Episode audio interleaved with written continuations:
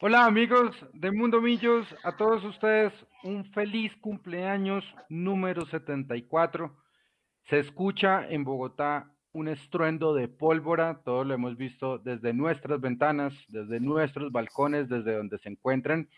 La razón de la pólvora, muchachos, es porque Millonarios hoy cumple 74 años. Gloriosa historia, gloriosa institución, la que nos pertenece, la que siempre y siempre vamos a querer. Estamos con Juan C. Gómez, estamos con Luis Gabriel Jiménez, estamos con Eduardo Zabalaga, Nico Molano, que es la magia, la que permite, la persona que permite que estemos aquí todos al aire. Y vamos a empezar entonces saludando primero a un contertulio, por supuesto, ya se está volviendo clásico de la casa, nos va a ayudar y a colaborar porque tiene gran memoria. Eh, Gonzalo, Chalo González, Chalo, buenas noches, bienvenido a Mundo Millos en estos 74 años de gloriosa historia del embajador. Hola muchachos, hombre, un abrazo grandote, felicitaciones hombre, porque ya en estas, en estas jornadas de cuarentena que nos ha permitido todo esto, yo he venido diciendo que esto que está sucediendo hoy a través de, las, de la tecnología y los medios de comunicación, eh, lo provocó en su acelere, en su anticipo, lo provocó la pandemia esto iba para allá. Ya de hecho había gente haciendo cositas. Entre, entre ellos yo los vi mucho a ustedes trabajando en este tema de la, de la, virtualidad, de, la, de la digitalidad. Y, pero la pandemia se encargó de acelerar los tiempos. Aceleró los tiempos y hoy todo el mundo está pues eh, haciendo uso de esta tecnología y me alegra mucho eh, que ustedes, que son, es decir, son esos nuevos hinchas, esos nuevos hinchas que han tenido la oportunidad que yo hubiese querido cuando tenía 12 eh, años, 15 años, 20 años, que me hubiesen dado la opción de trabajar para mi equipo, de poder hablar para mi equipo, de poder simplemente hablar de mi equipo y ponerme una camiseta de mi equipo en un micrófono. La última vez que me puse en la camiseta del equipo mío en una final, mi compañero Pache me dijo, quítate la camiseta que no te queda bien, no me dijo, yo me la pongo aquí en la cabina que sea un. A mí no me había... Es que, es que ese color no te cuadra, ese color no te cuadra. déjame, déjame, déjame, yo me pongo la camiseta aquí del, del Medellín, hombre, porque yo pues soy hincha del Medellín. Entonces, déjame, yo, déjame yo, yo, me la pongo aquí un ratico, déjame, déjame ser hincha un ratico, hombre, un ratico. Y la verdad que le hice caso a Pache, me la quité, pero ya cuando me retiré, cuando me retiré, lo primero que hice cuando me retiré, me tocó ir a, a mirar el título del Medellín, el último que tuvo allá, la gran jornada de Marrugo. Y ese día sí estaba en la tribuna y me puse la camiseta y me fui para la tribuna. Allá me encontré con el popular Risa Loca en la tribuna alta y, y, y, y, compartimos un partido como hacía años yo quería compartirlo. O sea, en la tribuna, haciéndole fuerza al equipo, sufriendo por el equipo y después con ganas de ir al camerino, pero mira esos amigos que tiene uno tan especiales. Uno es que tan amigos los dirigentes del fútbol, del Medellín, y no van a entrar al camerino. Entonces me, salí, me fui para mi casa. Pero, salí, me fui para mi casa. Y, pero todavía he podido vivir un partido como hincha en el Atanasio Girardot. Bueno, pues chalo, hombre, con Tertulio, bienvenido, Mundomillo, siempre su casa. Y hoy, muchachos, queridos amigos, oyentes, a todos los que están en el chat de YouTube, eh, los que nos están viendo también en Facebook, en Twitter, en todas las aplicaciones que nos van a escuchar mañana cuando descarguen el podcast en Spotify, en Apple Podcast también. Em, tenemos a un jugador, exjugador, que vive en la memoria de nosotros los jóvenes y vive en la memoria, lo digo porque los libros de historia se han encargado de determinar que Willington Ortiz es uno, por lo menos, de los tres jugadores más importantes que ha dado el fútbol colombiano. Así que, Willington Ortiz de Tumaco, bienvenido. Mundo Millos es su casa. Es para mí personalmente un verdadero honor tenerlo a través de, Mundo Millos. Esta es su casa. Gracias por tanta historia. Bienvenido. Eh, muchas gracias. Mira, un saludo para ti, para todos tus compañeros ahí en la mesa de trabajo. Eh, les agradezco mucho por la invitación.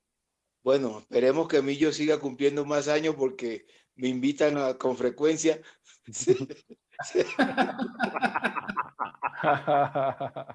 Bueno, y bueno, pues Willington tiene todo el sabor pacífico. Willington es una institución, Willington es un mito y es el ídolo de muchas generaciones, señor. Ok, yo un saludo para todos, un saludo para todos, un saludo para Chalo, un saludo para Chitiva, que hace años no lo veía, pero oiga, veo a Chitiva también y me acuerdo y dice, uy, Millo, desde que se fue Chitiva no ha sacado un jugador importante. Oye, hace harto tiempo, ¿no? Eh?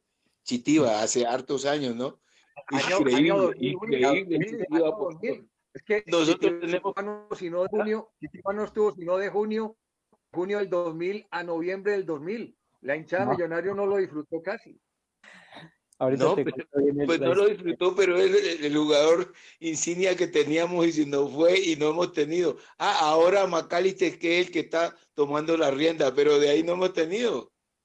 Bueno, no, ya, ya, vamos, ya vamos a hablar de todos ellos y vamos a saludar precisamente a, Andrés. Eh, así como el fútbol mundial posiblemente no podría, no tendría cómo pagar a, a Wellington su magia, su finura creo que sí, estoy seguro que Andrés no lo disfrutamos mucho, pero lo poquito que lo disfrutamos, para mí, Andrés Chitiva es el nombre de un premio que tiene hoy el fútbol mundial y es un Golden Boy. Andrés Chitiva fue el Golden Boy de Millonarios y no me canso de ver en Instagram todas las fotos que él pone preciosas de esa época y la verdad, creo que muchas veces los, los hinchas de Millonarios nos encanta tener jugadores que sean hinchas del equipo. Y ojo, estoy completamente convencido que Andrés se está preparando para venir a dirigir las riendas de Millonarios. Andrés, bienvenido a Mundomillos. Feliz cumpleaños número 74. Muchas gracias por acompañarnos. No, muchas gracias a ustedes por invitarme. La verdad que es un placer y un honor. Veo caras conocidas y bueno, al viejo Willy que que, hablar de, de, de, Ortiz, ¿sabes? Una, una, alguien que representa el fútbol colombiano, eh, su sabor, su, su figura, su, su, estirpe, todo lo que, lo que hace es, es propio. Y sabes que me emociona, me emociona mucho porque siempre tienes de niño ídolo, gente que, a, a, la cual seguir. Y Wellington siempre, siempre fue uno. Y Willy, ¿qué te puedo decir de Wellington que no? que no sabemos. La verdad que a mí me, me da mucho gusto verlo, escucharlo. Eh, lo veo muy bien aparte. Y bueno, un saludo para todos también. me sorprende un poquito porque Willy ahí no lo tenía. A, a Gonzalito, de hace tanto tiempo que, que, también siempre fue parte importante de, de, esa, de esa formación, digamos, de la base y la estructura que, que uno como persona tiene sin darse cuenta, ¿sabes? Porque si me decías ahorita, que, duró muy poquito. Sí, yo debuté en el 98, jugué un partido y después volví a jugar hasta el 99 con el Chiqui. Todo el, todo el, 99 lo jugué y en, el, en diciembre yo ya estaba en México. Entonces, ese, ese, esa, esa parte fue la, la, complicada porque yo no, yo no esperaba una salida rápida. Yo hasta ahora estaba como que teniendo una estabilidad, una estabilidad muy rápida, porque fue muy rápida, muy veloz el, el momento en el cual eh, yo eh, pasé como de niño a, a, a ya hacerme, no cargo del equipo porque era capitán, había, yo tuve un equipo lleno de figuras y de gente muy experimentada, pero hacia la gente, hacia la afición, como dices tú, eh, yo de llegar a los 11 años a Millonarios, yo tenía pegado el, el escudo desde bebé, desde niño, toda mi familia de Millonarios, todo, yo no sabía que iba a ser futbolista todavía, cuando empecé a entrenar en Millonarios. Pero se fueron dando esos, esos eh, ciertos roces con algunos equipos, empezamos a, a jugar eh, mucho en la selección Bogotá, selección Colombia menores, y Millonarios fue haciendo parte muy importante de mi vida hasta llegar al tope de decir que yo soy, o sea, hincha número uno de Millonarios, pero hacía morir. ¿Por qué? Porque mi familia lo, lo, tenía. Y yo sentía, cuando yo me puse la camiseta, yo la primera vez que jugué en el Campín, ahí tengo una foto, no sé si después te la voy a, te la, te la hago llegar. Yo creo que la subí al Instagram. Fue el primer partido mío en el Campín. Bueno, el susto que tenía porque era un preliminar, preliminar de Santa Fe, Millonario Santa Fe, y ese día eh, eh, eh, marqué el gol, me tocó marcar el gol. Y cuando yo marco el gol, salgo corriendo a celebrar con nadie porque la gente, pues, ver, la gente nos veía, pero estaba esperando el primer equipo. Claro. La, la gente estaba tan involucrada ya que, que, que las entregó inmediatamente y dije, no, yo acá soy, esto es lo mío, esto, de ahí tomé una decisión, estoy hablando de que tenía 13, 14 años. Desde ahí uno mismo, eh, involuntariamente, como que tomas la decisión de voy para allá, esto es lo mío, esta es mi casa, esta es mi cancha, y así lo, así lo fue siempre. O sea, yo el camping, ¿qué te puedo decir? Yo a ver, todos los días pasaba por ahí porque para entrenar tenías que agarrar el bus en el camping y volteabas Sí. a mirar, ¿no? Volteabas a mirar y decías, ay, ¿cuándo me tocará a mí? Y, y después empezaste a ver a, a jugadores, empezaste a ver partidos y yo me sentaba en la, en la eh, occidental porque era donde nos poníamos. Yo iba con mi primo, nos sentábamos ahí y él me decía, vea, ¿usted algún día va a jugar ahí? Yo le decía, claro que voy a jugar ahí, pero estoy seguro, no tengo ninguna duda. Pero sí tenía dudas, la verdad, es un poco complicado. Y llegó el momento que, que me tocó debutar, debu- bueno, a mí me tocó debutar ahí en, en el estadio con, el Junior, pero fue la época del profe Pinto, jugué solo un partido con él, entre 15 20 minutos y se acabó el torneo. Y de ahí para allá pasaron un par de cosas, eh, empecé a jugar con primera C, con otras situaciones que eran más como que alejadas de, de lo que uno quería, pero que había que hacer ese proceso. Lo hago y fue cuando era Andrés, ¿usted tiene, usted tiene el recuerdo de ese partido? ¿Cuánto quedó? el de Junior. Sí, señor. Eh, 1-0 ganamos, gol de Wilson Cuero, me parece. Eh, Ya busco, ya le busco el entonces. Abraham, Ya creo que Abraham, Abraham Sinistero. Y Ah, ok. Ya Ajá. busco. sí, ese, ese y después paso y el, eh, llega el profe Chiqui, eh, debuta muchos jugadores, eh, intenta, y me tenía a mí ahí, a- ahí estaba la, la regla hasta del sub-17, del sub-20 que tenía que jugar un menor. Éramos tres, cuatro los que estábamos ahí rondando y un día que va- eh, vamos a jugar a Medellín, me lleva el profe y yo era el único. O sea, yo sabía que tenía que jugar ese día. Yo estaba preparado ya mentalmente. No había más. O sea, yo tenía que entrar aunque sea un minuto y ese minuto lo iba a aprovechar. No, el profe me metió falta- faltando como 20, marco el gol, 1-1 contra Nacional y de ahí para allá empezamos a tener una línea que bueno, ¿qué te, qué te digo yo? Fue algo muy rápido porque el chip con, con la gente fue muy, fue inmediato, fue, así, ¿no? Como, como un jugador bogotano otra vez ahí, y empezaron a salir más jugadores de Bogotá. El equipo se empezó a formar ahí fuerte y después el, el, al- el año siguiente, bueno, el medio año siguiente, el profe ya pide jugadores eh, o sea, importantes en ese momento en el, en, en el, en el fútbol colombiano.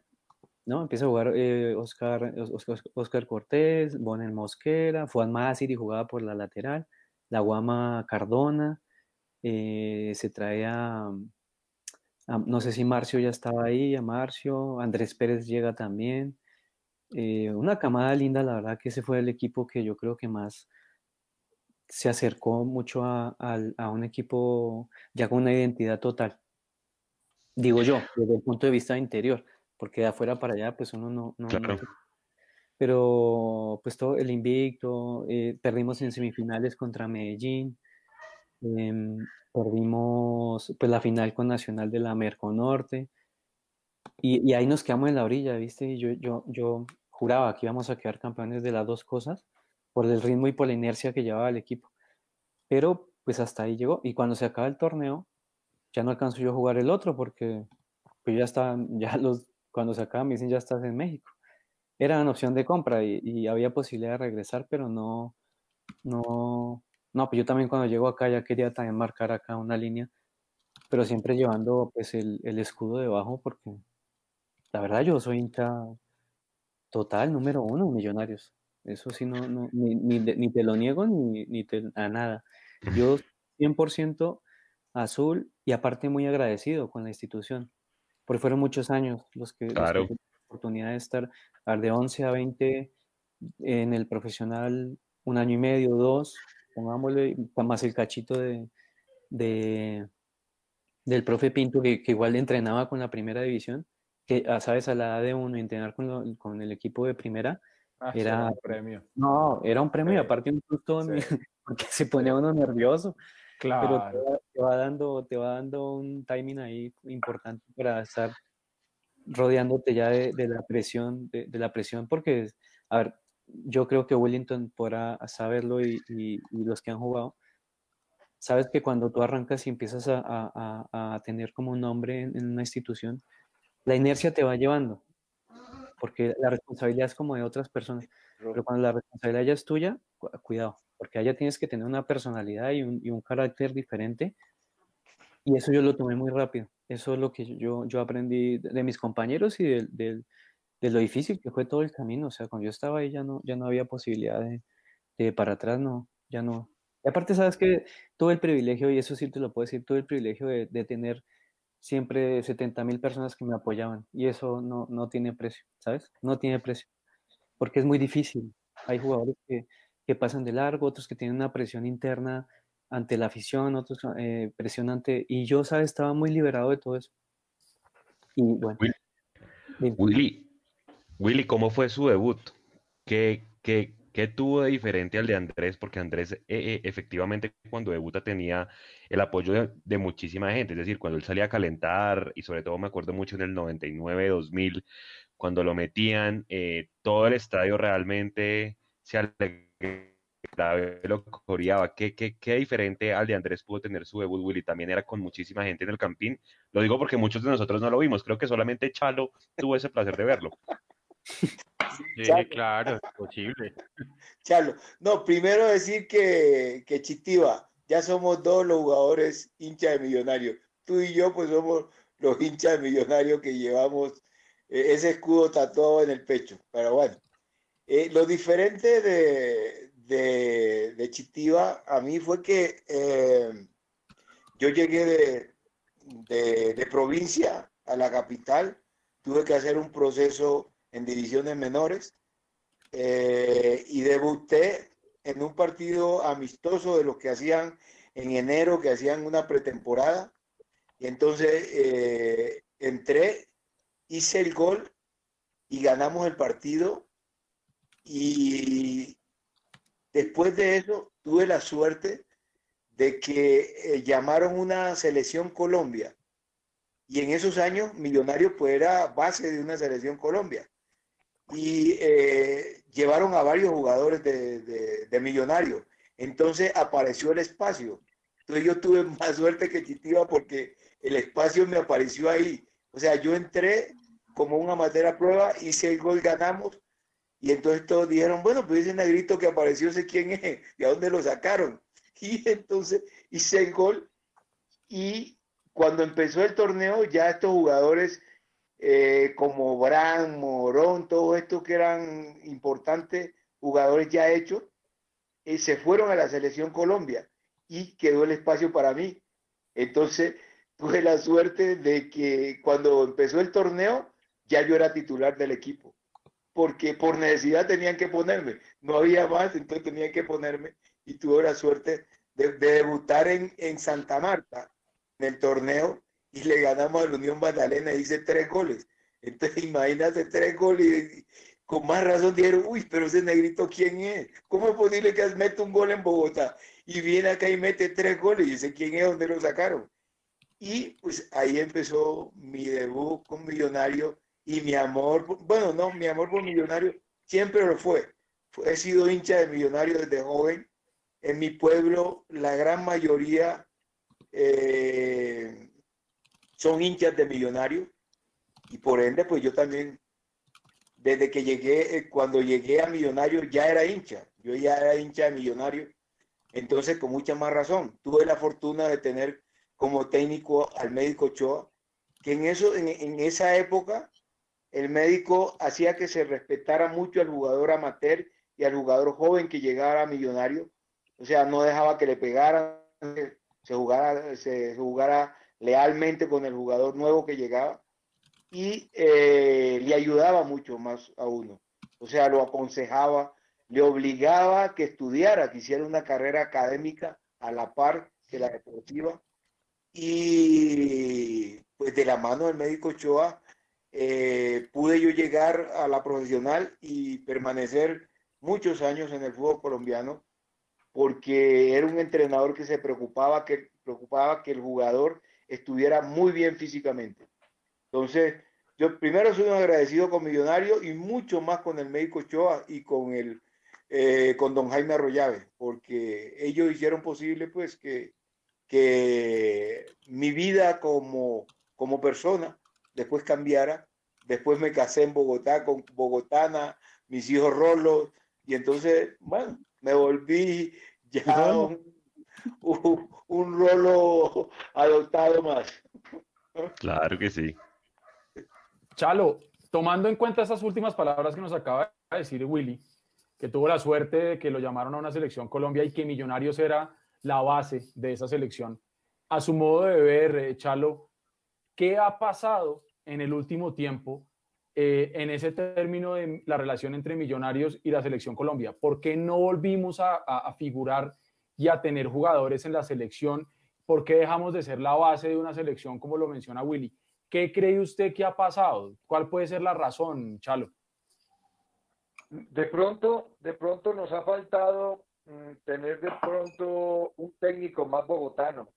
Yo creo que cuando el Chiqui, que ha sido el único técnico bogotano que ha dirigido la selección de mayores, tuvo la selección, era un momento en el que había un gran respaldo para el jugador bogotano. Eh, yo recordaba esta mañana con el Pájaro Juárez y recordaba con Willington cómo eh, la- el equipo que preparó García entre el 87, 88 y 89, yo creo que tendría que haberle dado la oportunidad a Maturani y Bolillo que esa delantera de Millonarios jugara en la selección Colombia. Estuvieron en la selección Colombia porque allá estuvo Rubencho, allá estuvo Beta y estuvo Iguarán. Y entonces eh, ese trío, que después lo complementaron con la presencia del Pájaro Juárez, pues hombre, ese fue un equipo que, que se, de- se divirtió haciendo goles, man- marcando eh, rachas de invicto, eh, ganando varios torneos, pero al final no daban sin una estrella. Y yo creo que nos ha faltado básicamente eso, que es que no tenemos ni dirigentes bogotanamente de gran peso. Y, y, la, y la prensa nuestra, la prensa bogotana, pues hombre, eh, es más prensa de Cali, es más prensa de Medellín, es más prensa de Barranquilla, más prensa de Manizales, pero no prensa bogotana. Y yo, Sí. desde que vine, me matriculé como periodista de- para defender a Bogotá. Yo lo primero que le dije a la Bogotá, yo soy hincha del Medellín, pero era Santa Fe y a Millonarios, porque si juntan a Santa Fe y a Millonarios, entre los dos uniformes me arman el Medellín. El uno es rojo y el otro es azul. Entonces, ahí, ahí- ahí- Pero comprométase, Chalo. No, Chalo, pues no vas a meter rojo ahí en la mitad, no. Entonces, entonces yo creo, yo creo que ha faltado, ha faltado, eh, acuérdate Willy que ustedes armaron una selección donde había una gran base de millonarios, ¿no? En la época Por supuesto, claro, claro, claro. Claro, en, en esa época, selección, esa fue selección 81, ¿no? La de Ochoa y, y Bilardo por ahí, ¿no? claro, claro, en esos años, los años 80, pues la base era de Millonarios, o sea, era muy importante porque, eh, o sea, tenía eh, Millonarios jugadores muy buenos eh, de ese nivel, de nivel de selección, porque un equipo cuando tiene jugadores de ese nivel, pues lo llaman y, y- y va a ser importante. Pero eso no, ahora no, no, no, no pasa, ¿no?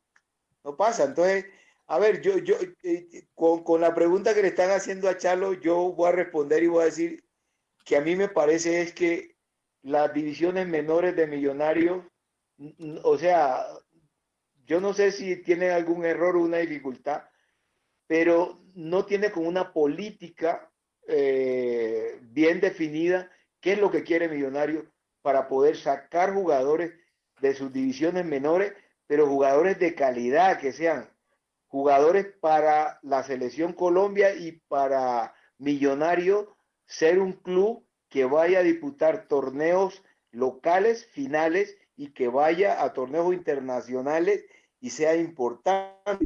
Porque un equipo cuando tiene jugadores de, de sus divisiones menores, 3, 4, 5, lo que sea, que sean figuras, un equipo es representativo de ese país. Pero Millonario no lo tiene y el trabajo que, que está haciendo no lo hace con esa política. Yo creo, yo creo, yo creo además, Willy, lo siguiente, y Andrés, yo creo que aquella generación del 95 tuvo, mereció ma- mejor suerte. Yo creo que aquella que manejó Prince, la sacan de la C y después los traen a la A, y, y- y ahí estaba John Mario, y ahí estaba Bonner, y ahí estaba Igate, ahí estaba Daza, y ahí estaba Ramírez, y ahí estaba eh, Fosforito, que Fosforito después terminó siendo convocado algunos, algún- algunos grupos de selección. Pero yo creo que esa generación sí necesitó que creyeran más en ellos, que les dieran más oportunidad. Por ahí convocaron un ratico a John Mario y pare de contar. A Bonner por ahí lo llamaron, y, y- pero no lo usaron mucho. Pero yo esa generación, para mí la última gran generación de jugadores todos hechos en Bogotá, sí tuvieron, sí merecieron haber tenido un poco más suerte o, o que la gente se fijara más durante esa época, porque pues hombre, ¿qué pasó? Que estaba esa generación brillante de los 90 y esa generación de los 90 pues no le daban entrada a nadie, imagínense, ¿quién iba a sentar al pibe? ¿Quién iba a sentar a, a- a Rincón? ¿Quién iba a sentar a, la Gambetta? ¿Quién iba a sentar a, Rubén Darío Hernández, a Iguarán? Eh, bueno, la cantidad. ¿eh? Chalo, Allí, pero, pero, Chalo, pero eran jugadores de selección, eso es lo que yo digo, que esos jugadores tienen que ser de selección, o sea, tienen que ser diseñados o trabajados para ser jugadores de selección. Correcto. Yo creo y Correcto. opino ahí, yo opinando ahí un poquito, metiéndome en lo que dice Willy, que me parece totalmente correcto. E- Es que primero tienes que hacer una identidad en tu equipo para que después se pueda eh, trascender en- a nivel selección o a, o a nivel exportable también, ¿no? Que, que es lo más importante. Yo lo que veo en Millonarios, a lo lejos, porque no, no te puedo decir cercanamente porque no, no, no los conozco los dirigentes tampoco, es que hay es- esta, esta base de jugadores y todos estos chicos que ven de atrás, y aún los que están ahora, que son jóvenes, eh, digamos los, los, los, los Duque, los McAllister, esta gente que e- ellos son los que tienen que crear esa, esa identidad. ¿Por- por- ¿Para qué? Para, para que tú lo puedas demostrar tanto en el equipo, que sea fijado el equipo, para que haya una posibilidad de entrar en, en la selección, porque si tú te das cuenta, cuando ves a la selección, son 20 jugadores extranjeros, o sea, que están jugando en el extranjero. Es lo mismo que decía ahorita Gonzalo. A, a ver cómo aceptar a Falcao, a James, eh, en, en- este momento es muy difícil, porque son gente muy representativa, son gente que ya hicieron un- una labor importante, que han hecho un, un- par de mundiales eh, eh, fenomenales, que ilusionan, que, que llenan a la gente. Entonces, lo, lo primero que pienso yo, por la parte, hablando de jugador exactamente bogotano y de millonarios, es que hay que marcar primero la identidad. Eh, algo que me enseñaron acá eh, y que ha sido muy importante es, es el, el desarrollar al jugador y que ese jugador tenga una base importante para que cuando vaya a algún lado tenga la misma posibilidad y el mismo desempeño que lo tiene en su equipo. Pero si no tiene la identidad en su equipo, no puede transportar eso porque es una presión máxima todavía la, la que tiene una selección o la que tiene el jugar afuera. Entonces, Andrés, a- a- Dígame. Andrés, e- esa generación de ustedes, ese equipo del 2000, el que manejaba el Flaco Rodríguez, estaba Ajá. prácticamente integrado por bogotanos, a ver, la lista. Sí, Andrés López, sí. bogotano, ¿no? ¿Andrés qué? ¿Andrés Pérez? Andrés López Roque. El arquero, El Roque López. Ah, Roque López, sí, claro. Bogotano. Cortés, bogotano. Ese chico, ese chico Jiménez era bogotano. Javier Jiménez, sí, también, bogotano. Bueno, él era el que me llevaba, que él era el que Juan me trataba, Juan Carlos digan. Jaramillo. claro. Juan Carlos Jaramillo, No te escucho, ¿Sí? Gonzalo. Creo que se, creo que se fue Chalo. Perdimos Creo a que se Chalo. cayó. ¿qué pasó? Ya, Hola. listo, Chalo. Es que en un momento se entrecortó. Ah, ya, le estaba diciendo Juan Carlos Jaramillo, bogotano, ¿cierto? Claro, Sí, señor. total. Sí. Bueno, después, bueno, Alex Hernández era paisa, Carlos Castro era paisa, pero los Ramírez eran de aquí.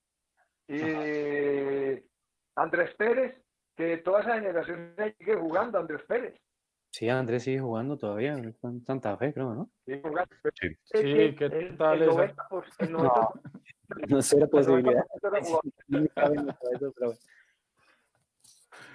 Claro, había muchos jugadores bogotanos, ¿sabes? Y, y ese momento era el, el- un equipo que, que ya estaba teniendo una identidad. Lo que pasa es que eh, desgraciadamente hay que aguantar un poquito los jugadores ahorita en este momento, porque si ves una oportunidad de, de- de que un jugador salga rápido para tener, o sea, hay que, hay que invertir y también reinvertir, me parece que es, es lo, lo- lo- lo realmente importante y esperar un poquito, esperar un poquito a, a que el jugador se desarrolle, que, que tenga ese, esa comunicación con, con el compañero y con la hinchada para, para poder crear, porque sa- sacamos un jugador listo, se va ese jugador, no sé si bien vendido o no, pero hay otros que necesitan también tener un poquito de esa parte. Entonces, cuando empiezas a rellenar cosas, de pronto no es como lo más, eh, digamos, correcto para el momento. Porque en el momento dices, a ver, vendemos a un jugador, ese jugador va a dar el nombre de Millonarios y va a ser. Pero estamos hablando de uno, podría ser 20. ¿viste? A ver, ¿sabes la cantidad de jugadores que hay en Bogotá también? Entonces, ahí hay que tener un poquito de paciencia y tener una planeación, que me parece que a mí eso es lo más importante. Una planeación de parte directiva y de parte de, de cuerpo técnico, que todo esté muy como que organizado para, para un plan, no digamos a futuro, pero un presente futuro, ¿no? Porque tú sabes, a, ver, a cualquiera de nosotros nos dan eh, millonarios. Yo no voy a pensar en cinco años en millonarios, yo quiero ganar mañana, porque si no me, me da algo, ¿viste? Pero hay, tener, hay que tener ese equilibrio, hay que tener esa planeación, hay que tener ese apoyo de la hinchada y, de, y del dirigente, porque el dirigente no puede venir a decirte, sabes que tienes eh, cinco partidos y en cinco partidos no te va bien, no, no, estás más en el equipo. Te tiene que defender a muerte y tu proyecto, que lo tienes que tener claro tú también, tienes que claro. defenderlo como sea contra a viento y marea, a lo que sea. Y, y, si en ese proyecto está el tener a los chicos eh, de, la, de las divisiones menores, acercándolos mucho a un equipo competitivo, seguramente va, va a ser como un clic ahí que, que es el importante. Ahora, hay, genera hay generaciones de generaciones que no necesitas tanto como que el, el, el estar eh, encima y, y, hay chicos que tienen una personalidad y hay jugadores que salen y hay otros que es un líder y necesitas otro líder al lado, hay gente que te define. Entonces, es, es también cuestión de planificación, me parece a mí, a, a lo lejos. Willy, ¿cuál fue el jugador que más le dio zapato a usted? Y siquiera Andrés ahorita nos responde esa pregunta. Y, y se le pregunto porque la vez pasada estábamos acá con, con, Mauricio Silva, otro periodista muy hincha de millos, y él nos decía que usted en los partidos, sobre todo de Copa Libertadores, después de que llegaba a Bogotá, llegaba como un Jesucristo. De la... Le daba todo el mundo porque quién lo paraba. Claro. Lo paraba Aparte, Willy, también daba... que era la época. Era la época. La época era que la época todos los defensas pegaban. Eso era como una moda, porque pegaban demasiado. No, era el reglamento que permitía. El reglamento permitía que se pegara de esa manera. No como ahora que, que protegen un poquito más a, los jugadores habilidosos y a los delanteros. Pero anteriormente no era uno, sino que eran todos los que pegaban, eran de todos los equipos. Los defensas pegaban todo. En mi época, los que menos pegaban, que eran marcador de punta, era Bolaño que jugaba en Santa Fe, Oscar Bolaño que jugaba en Santa Fe, y era Moño Muñoz que jugaba en el Cali. Eran los defensas que menos pegaban. Los demás pegaban todo. Entonces uno tenía que en la semana entrenarse, saber con quién va a jugar y decir, bueno, me toca Julano, esta... bueno, ¿cómo lo esquivo? A ver, ¿cómo lo esquivo? ¿Por dónde lo esquivo? ¿Por dónde brinco para que, para que no me peguen? Pero eh, en esa época pegaban todo, era muy difícil, uno tenía que era sortear a todos esos defensas porque era muy complicado. Y Chitiva, ¿quién, quién, ¿quién fue el que más le dio? En su época se veía varios patabrava, en, en Nacional, en Santa Fe. Sí, había, había varios. Yo lo que hacía era asegurarme con el árbitro, dice que se pararon en la mitad para sacar y le decía al árbitro, a ver, cuídame un poquito porque si no me van a... Usted lo hablaba, usted lo hablaba, lo trabajaba. Lo hablaba y, y, después tratar de... Yo lo que pasa es que, por ejemplo, la diferencia de Willy, que Willy jugaba más en el centro, yo jugaba por las bandas, entonces yo me tenía que hacer cargo de uno nomás. Sí. Y, y ese, a ver, hay, como dice Willy, son un montón de jugadores que no te... A ver, a me, a me, en la época de Millonarios, esa, esa exacta que me tocó, yo me acuerdo que Foronda a mí me daba unos patadones Foronda, el, el, de, el de Manizales, ¿viste? El. Pues no solamente a ti, Foronda, no solamente a ti. El Chusco también. Todavía usted, usted se lo alcanza por ahí, lo tiene que gambetear, ¿o yo? Sí, aparte, ¿sabes qué pasa? Que uno era medio mañoso porque, ¿sabes? Jugadores como Willy, como yo, que cuando ven que la cosa está bien y que sales en tu día y que estás como que juguetón, la agarras y empiezas a, a hacer cositas que, que normalmente no, no, no lo hace uno con, a- para respetar a nadie, sino que es la esencia de uno. Y claro, cuando ah, marcas un gol y vas ganando, empiezas a hacer cosas, y sobre todo la gente, a ver, yo, nosotros eh, en ese tiempo en Millonarios, cuando la gente venía acá, eh, los otros equipos se ahogaban mucho, entonces en el segundo tiempo yo entraba. Bueno, sabes lo que era para mí, era, era una papita, porque ya estaban todos medio estaban medio reventados, estaban cansados ya con la sangre caliente, por ahí el equipo, el partido no arreglado, pero como a favor de uno, y lo que te digo, la hinchada toda hacia uno, yo aprovechaba esa vez que empezaba a hacer pendejada y media, ¿sabes? te querían matar. Entonces, cuando ibas a, los, a la cancha de ellos, ah, bueno, ahí sí te miraban y te decían a ver si acabo de hacer lo mismo. Ahí es donde tienes que tener la personalidad, que es la que te hace mostrarte ante, los, ante un entrenador de la selección Colombia, ante los otros equipos, que te muestra personalidad porque dicen, ah, este de pronto en su canchita ganando 5-0, fácil. Pero cuando estás en, ah, en en contra y con la gente en contra, a ver qué pasa. Esa personalidad creo que hay que inculcarla mucho en los jugadores de ahora de, de tener esa voluntad, de tener ese, ese perfil de, de que no, no simplemente eres un, o sea, tienes que ser un jugador integral, no que simplemente, a ver, si sabes jugar bonito, pero también tienes que correr, también tienes que regresar, también tienes que saber defender, también tienes que saber saltar, como dice ver, si no saltas te rompen una pata, entonces tienes que saber en, en qué momento hacer cosas, eh, analizar a tu, a tu rival, que eso me parece ahorita fundamental porque si tú conoces a tu rival, sabes en qué momento. Y analizar personalidades, que el jugador tiene un, un sinfín de cosas que, que tiene que desarrollar y que algunas las tienen ya como, como hechas. Y esos son los jugadores diferentes, son los que buscan, los que quieren, los que, los que salen, los, a ver, no los que salen, sino los que duran más, los que tienen como un, un, un nivel más alto. Claro.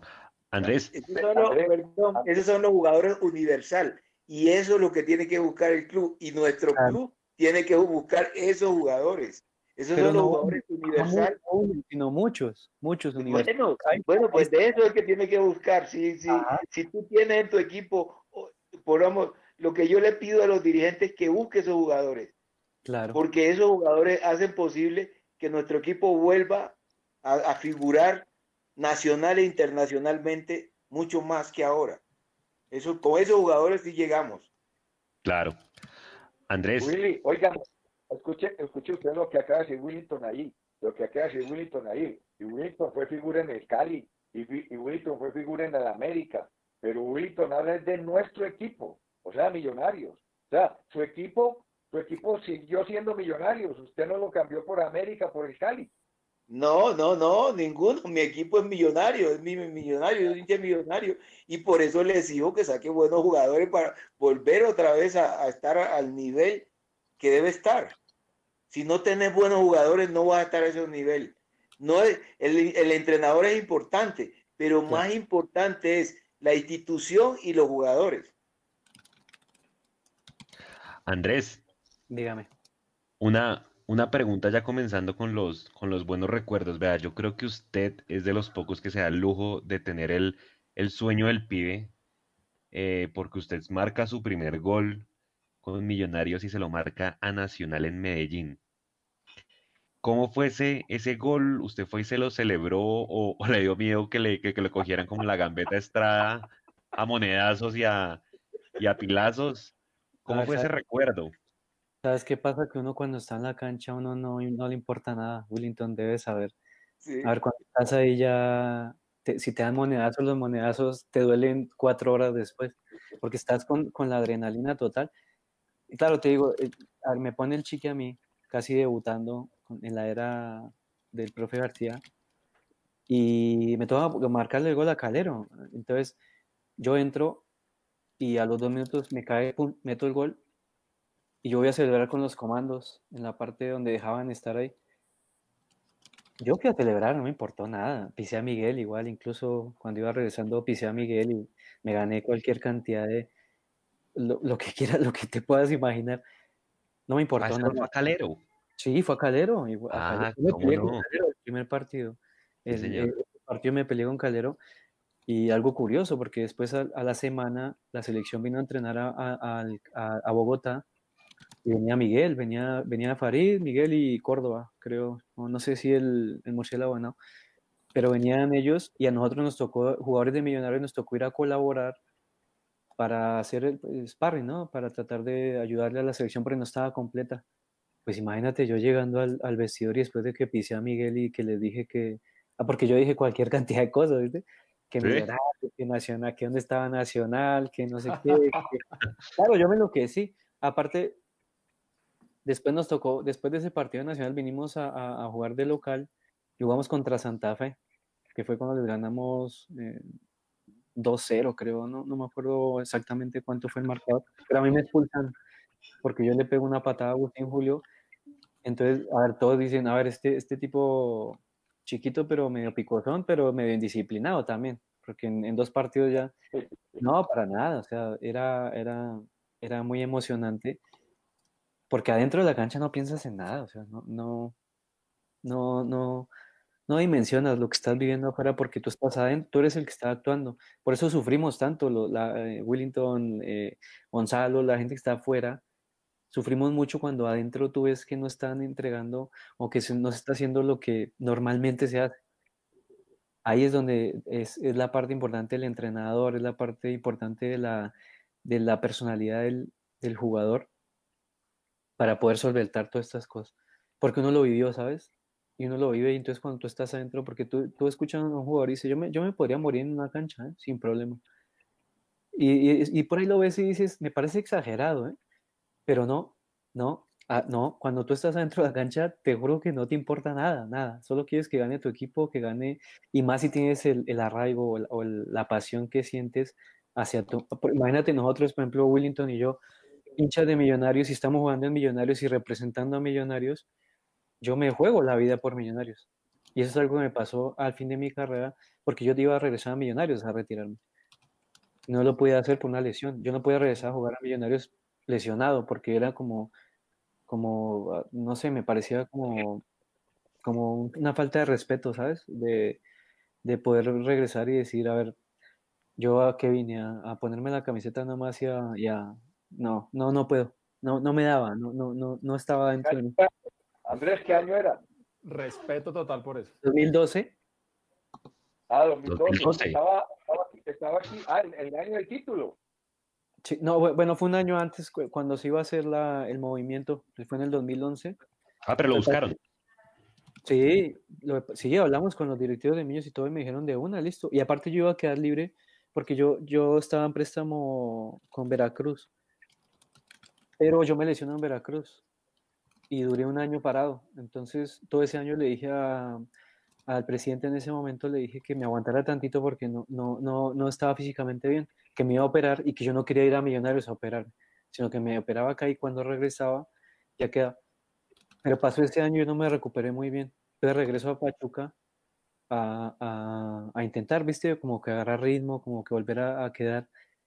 Y no, y no, y duré un año todavía entero y no quedé, no quedé, no quedé, le seguía intentando, trabajaba y pa, fue en el momento en que le dije a, a los de mi edad, ¿saben qué? Yo creo que no me va a dar, voy a intentarle otro poquito, no pude más, porque yo, yo, a ver, mi lesión no era tan grave, porque, no, bueno, sí era grave, no tenía cartílagos en los tobillos, era, era algo como que normal porque yo mucho tiempo no lo tuve. Pero ya empezaban, a- con los años ya empezaron a hacer un poquito más de... Entonces, yo cuando entrenaba eh, me desgarraba mucho, desgarres chiquitos, pero me desgarraba, entonces paraba dos semanas y volvía a entrenar dos semanas y, y fue todo el año así, entonces la verdad mentalmente también ya me, me, me frustré un poquito y ya no se dio nada, o sea que se paró, se paró todo, ya no hablamos más con la gente de Millonarios y ahí y hablé con la gente de Pachuca y ellos me dijeron, ¿sabes qué? Porque yo también tenía para ir al Houston y otros equipos acá de México. Me dijeron, ¿sabes qué? Ya, ¿por qué no te quedas acá? Empiezas a, estudiar, empiezas a, planear como que tu vida eh, ya un poquito cercano al primer equipo, pero no jugando, sino en otra situación. Pues algo que me llamó la atención porque yo ya llevo seis años casi estudiando y entrenando con el primer equipo y tratando de obtener títulos que te dan, que te dan otra visión, te dan otro panorama, o sea, muy alejado de lo que es el jugador. Por eso a veces de pronto uno entra en ese, ah, ¿por qué no se hace esto? ¿Por qué no hace lo otro? Pero es parte de, algo, de, lo que tienes que ir creciendo, o sea, dejar un poco lo el, el- el futbolista y empezar a mirar la parte como humana, ya de, de cómo poder dirigir, cómo poder administrar un equipo, cómo poder estar eh, o ser parte de un, de un cuerpo técnico. Y esa parte pues a mí me llama mucho la atención porque yo no voy a dejar de, de vivir el fútbol. A ver, yo juego todavía, que ah, en, ahí donde entrenamos con el primer equipo, los profes terminan y los viernes normalmente jugamos. Y bueno, viejo Willy, si me ve ahí, usted dice, no, este está... Tío, pero jugar". ¿y qué, qué lesión era que tenías que te hizo retirarte tan, tan rápido? ¿Qué lesión era? Eh, no, tenía, que te hizo retirar. no tenía cartílago en los tobillos en ninguno de los dos. Entonces, ¿No? mi no, en ¿No dos. cartílago? No, ya no. Y te no, no diste cuenta ya al final, o sea, te afectó Claro. fue al final. Sí, fue- gracias a Dios fue al final y Ya, un final corto porque yo creo que hubiera podido jugar un, un par de tres, correcto, cuatro. pues es la pregunta porque tenías, o sea, la edad todavía te daba para jugar más tiempo. Claro, claro, claro. Pero yo cuando me, ¿Usted, ¿Usted se retiró de cuánto? ¿De cuánto se retiró? yo de 33, 34 iba a cumplir ya. Ah, sí, estaba joven. No le daba Todavía le daba Yo yo también tengo los tobillos muy endebles, pero no le hice gol a Miguel Calero, no le hice gol a Nacional, no le hice, no me expulsaron contra Santa Fe, no me fui para México. No No, jugué pero en el estoy igual. No, aparte me dañé los tobillos jugando en chigüiros. yo, creo que también me dañé, estoy jugando en Chihuahua y jugué como mil partidos. ahí. Sí, yo también, exactamente. Venga, yo, yo les, les quiero, les, les quiero, les quiero eh, transmitir, digamos, tenemos muchísimos saludos, tenemos casi 200 personas conectadas en este momento a nuestra transmisión de YouTube y tenemos saludos de muchas partes del mundo. Entonces, rápidamente vamos a saludar a Andresito Barrera, que está desde Sogamoso, en Boyacá, Miguel Ángel Benito desde Tocancipá, Claudia Gaona está en Montevideo, Uruguay, un saludo gigante para ellos. Santi Bajos está en México, así como Carlos Cristerna, que está en Culiacán. Toda la gente está conectada con Mundomillos en este momento.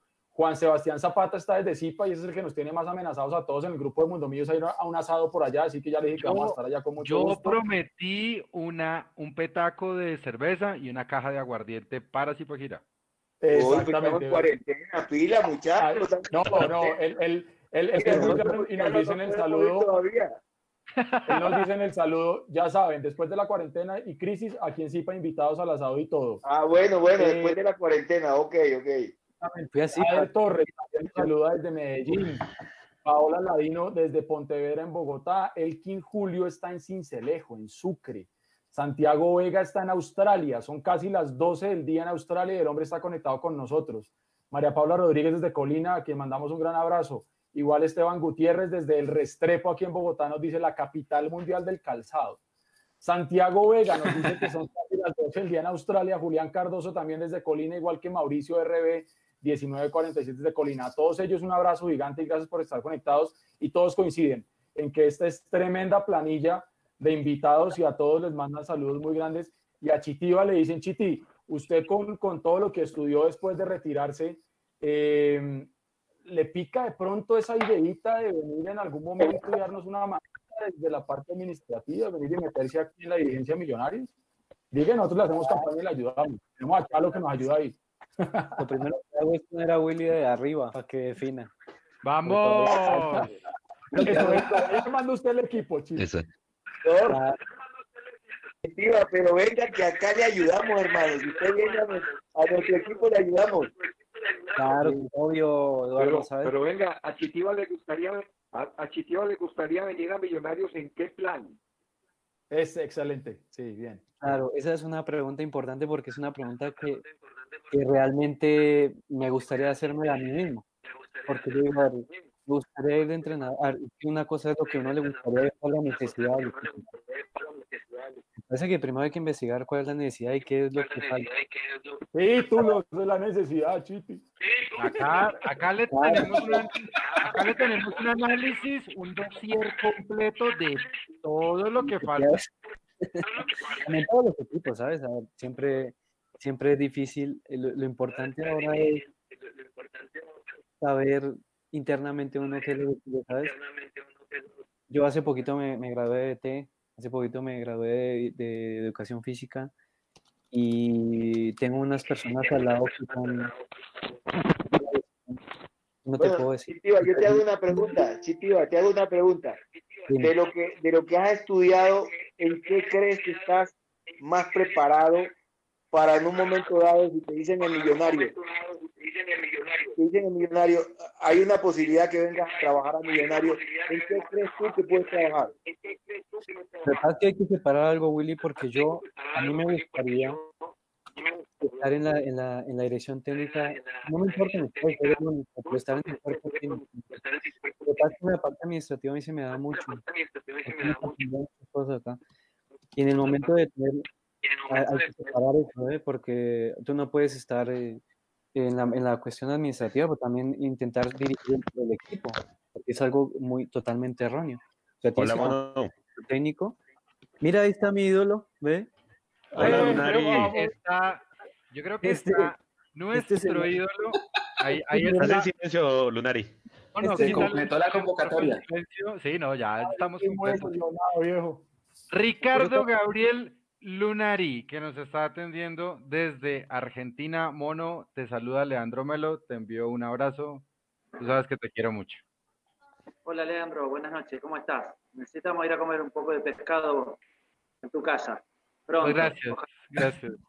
La verdad que quiero empezar para saludar a todos, a todos los que estoy viendo acá. Andrés, un abrazo grande. Chalo González, al mejor jugador colombiano que vi en mi vida, Willy querido. Uy, Gracias, Lunari, gracias, hermano. Pues nosotros somos de ese color favorito, entonces, bueno, bienvenido y un abrazo para usted, hermano. Gracias, gracias, Casi- para casi ustedes. por culpa de Richie casi me no juego el fútbol porque hubo un partido contra Nacional que el señor Lunari metió un gol, no sé si fue de media volea o de chilena. Sí, un pepito ahí cualquiera. Claro, y cuando yo celebro ese gol, me caí, me caí del- de, las... Mi primo nos agarramos y nos caímos y rodamos desde la parte de arriba hasta, no sé, y cuando nos paramos después cayó un aguacerazo ahí. Ese día, ese día fue importante, Ricardo, ¿sabes? Porque son días que te marcan tu vida. Eso te lo Sí. quiero agradecer. Tú no lo sabes, porque tú estabas adentro. que a- a- cualquier gol que le hacía a cualquier jugador de Millonario a, a Nacional queda en, la, queda en la memoria de, los de los Entonces, tuve suerte de, de hacer goles a, a Nacional. No tuve la suerte de hacerle goles a Santa Fe, pero por lo menos le hice a Nacional, así que la gente quedaba contenta. Así es, pero no, ese gol fue muy Desde Bogotá, desde Bogotá tengo que saludar al jugador y a mi colega. No, Chalo, no, no, no. Colega no, porque sería una falta de respeto para el periodismo eh, decirme colega de ustedes. Yo soy comentarista, panelista, llámenle como lo quieran, pero no, nada que ver, ¿eh? Eh, no, no estoy preparado ni estuve, ni me capacité para, para ser periodista, entonces soy un comentarista. Me, me- me pagan para que ve- vea, eh, hable sobre lo que veo, sin ningún tipo de concepto, sin ningún tipo de, de orden, porque yo siempre digo que no hay como un buen programa deportivo, la combinación entre periodistas, que son los que tienen la palabra, los que saben aclararla a la gente para que la gente entienda más fácil y, y que están preparados para eso. Y nosotros, los ex futbolistas, los ex entrenadores, estamos para decir cosas que a lo mejor nosotros vemos porque estuvimos adentro, solamente eso, pero no porque que- eh, creamos que sabemos más que los periodistas. Ustedes estudian mucho para poder hacer lo que hacen. Eso se llama, eso se llama sensatez, mi querido Lunari. Yo me acuerdo, yo me acuerdo el recién llegado Lunari a Millonarios. no fue fácil. Y no fue fácil porque aquí había una bandola muy muy, muy, muy, consolidada, un- una bandita de bogotanos, todos muy amigos. Y yo me acuerdo lo que yo vi ahí por fuera de la rueda cuando estaban haciendo el calentamiento, que yo me, cuando nos, nos dejaban acercar a la cancha, yo acompañaba mucho el fútbol visitante en esa época. Y, y- yo me acercaba mucho cuando ustedes estaban haciendo algún trabajo en algún lado. Y yo sentía, yo sentía, yo creo que algún día usted también de algo, de algo, algo sobre eso habló o- o lo supo, que la, la banda que había que decía, bueno, y este mono argentino que viene aquí, ¿qué? ¿Cómo así? como Y a usted le tocó fue imponerse, pero afortunadamente muy rápido todos tuvieron que aceptar su calidad, su condición de persona, su condición de líder y lo terminaron abrazando, Ricardo. Sí, entonces yo pasé a ser parte de, de- de esa bandera, de, esa bandita, porque la verdad, de esa bandola. Eh, Chalo, yo, yo noté cuando uno llega, nota enseguida que hay, hay diferentes grupos y había un grupo que era muy fuerte y simplemente eh, traté de ganármelo como era yo, no, no tuve que actuar. eh, jugando, entregando todo y sobre todo eh, haciéndome muy amigos de, todos. Yo tengo un gran recuerdo. Siempre digo, voy a contar algo que a lo mejor eh, la, gente que está en, los derechos humanos se va, a lo mejor se enojan, pero en Argentina no teníamos muchos jugadores de color. Y, bueno, entro al camarín por primera vez en la finca y me asusté, no veía nada, no se veía nada, era todo. ¿A dónde me metí, Dios mío?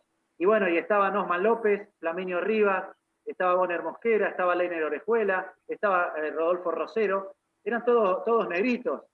Y yo digo, Dios mío, estos me comen. No sabía nada. Y, qué pasó? Como, como resumen de todo eso, todo, cuanto más negro eran, mejores personas eran y me terminé haciendo amigo de, todos los negritos y me fui feliz. Y por eso cuando me hablan del color de la piel, del hay malos blancos, hay buenos negros, hay malos negros, hay buenos blancos, hay de todo. El color de la piel no, quiere decir nada. Eh, yo aprendí mucho en Colombia, gracias a ese grupo maravilloso, pero bueno, como dice Chalo, al principio me costó entrar en la banda, pero después la banda me abrió las puertas y me fui feliz de la vida y realmente tengo todavía una gran relación con la mayoría de ellos. Inolvidable, inolvidable Ricardo, aquel día que fuimos a Medellín, partido contra Nacional, fue que fue incluso en un horario poco usual y que después se produce ese regreso a Bogotá, un regreso sensacional, triunfal, y que por aquellas cosas de la famosa bonificación le arrebataron a Millonarios un título que tenía que haber sido para Millonarios, pero por allí andamos con ese cuento raro es que de bonificaciones y por allá se nos adelantó el Cali. Claro, claro, claro. Sí, nosotros teníamos que ganarle al, a, Nacional en, Medellín y esperar que, que el América le haga un gol al, Cali.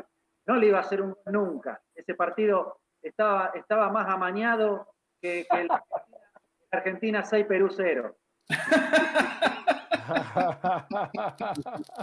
No había ninguna posibilidad que el América le gane y le quite el campeonato de las manos al, Deportivo Cali. Por más clásico que haya sido, eso estaba más amañado que, el partido que yo digo, ¿eh? Argentina 6, Perú 0. Y te digo, Ricardo, que si jugamos ese partido mañana, con la rivalidad que ha crecido con los años y no se arregla el partido, es, por las épocas en las que se jugaron también. Sí, bueno, pero cada época tiene sus características y sus cosas particulares. Eh, a mí una de las cosas que más me costó de ir a, Colombia era por la situación social, porque nosotros en el año 96, ustedes venían saliendo de una, de una época muy fea, muy dura, y, uno desde, afuera no sabía lo que estaba pasando. Entonces, yo, yo me imaginaba que llegaba a Bogotá y, no iba a poder salir a la calle, que la gente estaba con las pistolas por, la, por todos lados. Y, Bogotá y eran todos buena gente, muy buena gente. Y digo, no, no me debo haber equivocado, esto no debe ser Colombia. Me, fui para otro país. Y, bueno, después de eso, la verdad que viví momentos tan lindos. Y, ahora después cuando fui como entrenador, eh, para mí Colombia es un, país maravilloso, lleno de buena gente. Tienen algunos malos, como todo, en todos lados, por ahí metido, algunos malos hay, pero la mayoría de la gente, una gente maravillosa, el, afecto de la gente de Millonarios fue, fue tremendo. Tremendo porque cinco meses nada más, no es que estuve cuatro o cinco años. No hice como hacía Willy, que hizo como mil goles. no, eso lo hizo Pelé, no yo. Eh, Ricardo, perdón, pero... Ricardo, Ricardo, ¿y sabes qué? Me siento, siento muy cohibido. Para mí es el número uno de Colombia, desde toda la vida.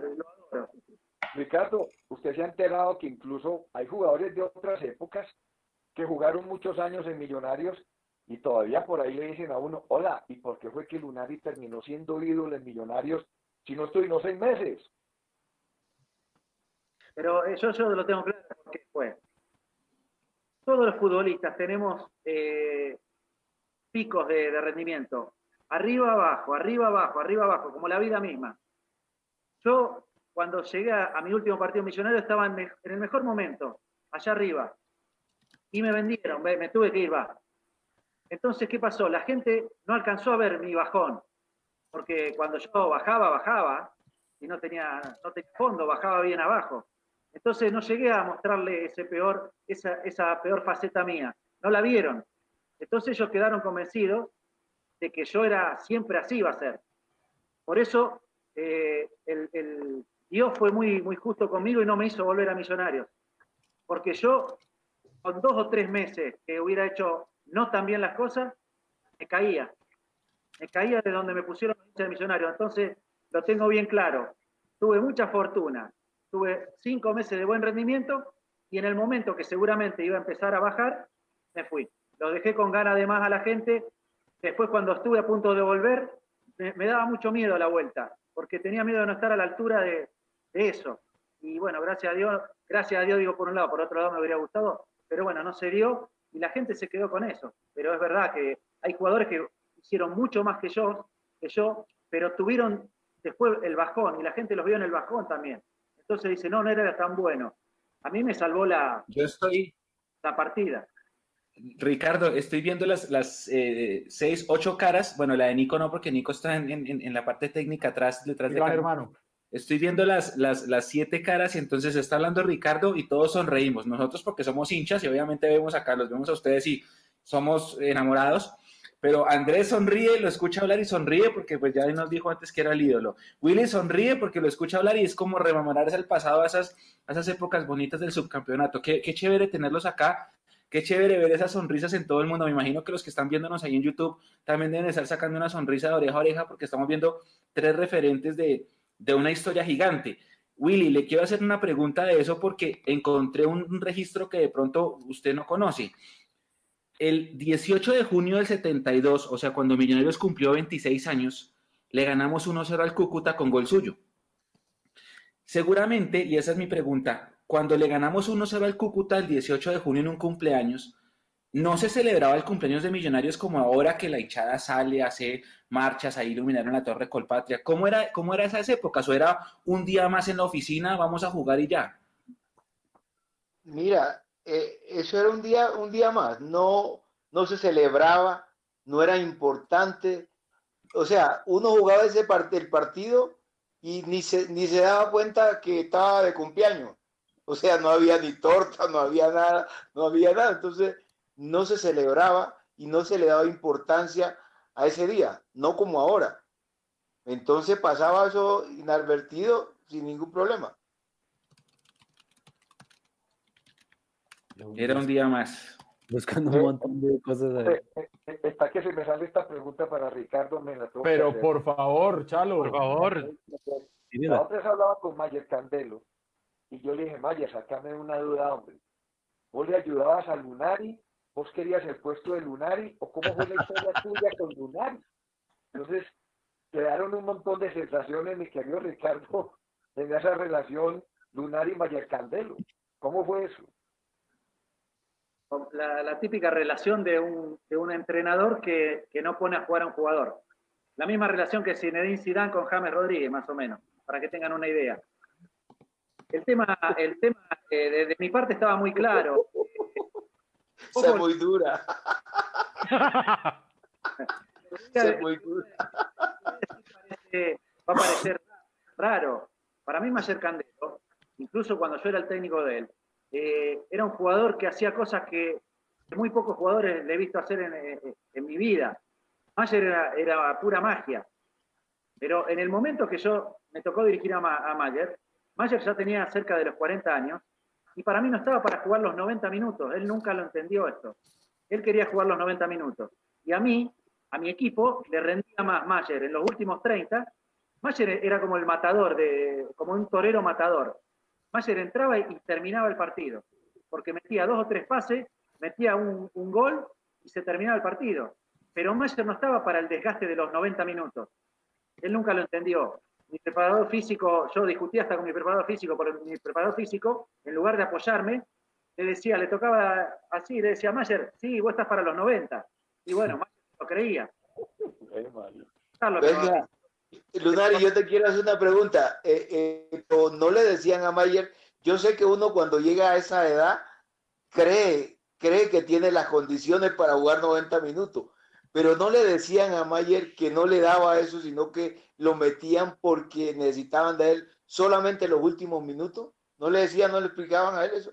Sí, sí, Nunca va a entender el jugador. Willy, cuando yo llegué, eh, Mayer era el capitán, era la figura, y encima de eso había sido campeón hacía muy poco. Entonces era como, como venir a sacarle, y yo no le quería sacar su liderazgo. A mí me servía Mayer en el camarín, porque, porque un tipo positivo y los compañeros lo, lo escuchaban. Solamente que como cualquier jugador o como cualquier estrella, le molestaba mucho no ser titular. Y yo le dije, pero Mayer, sos importante entrando, a mí me parece que vos...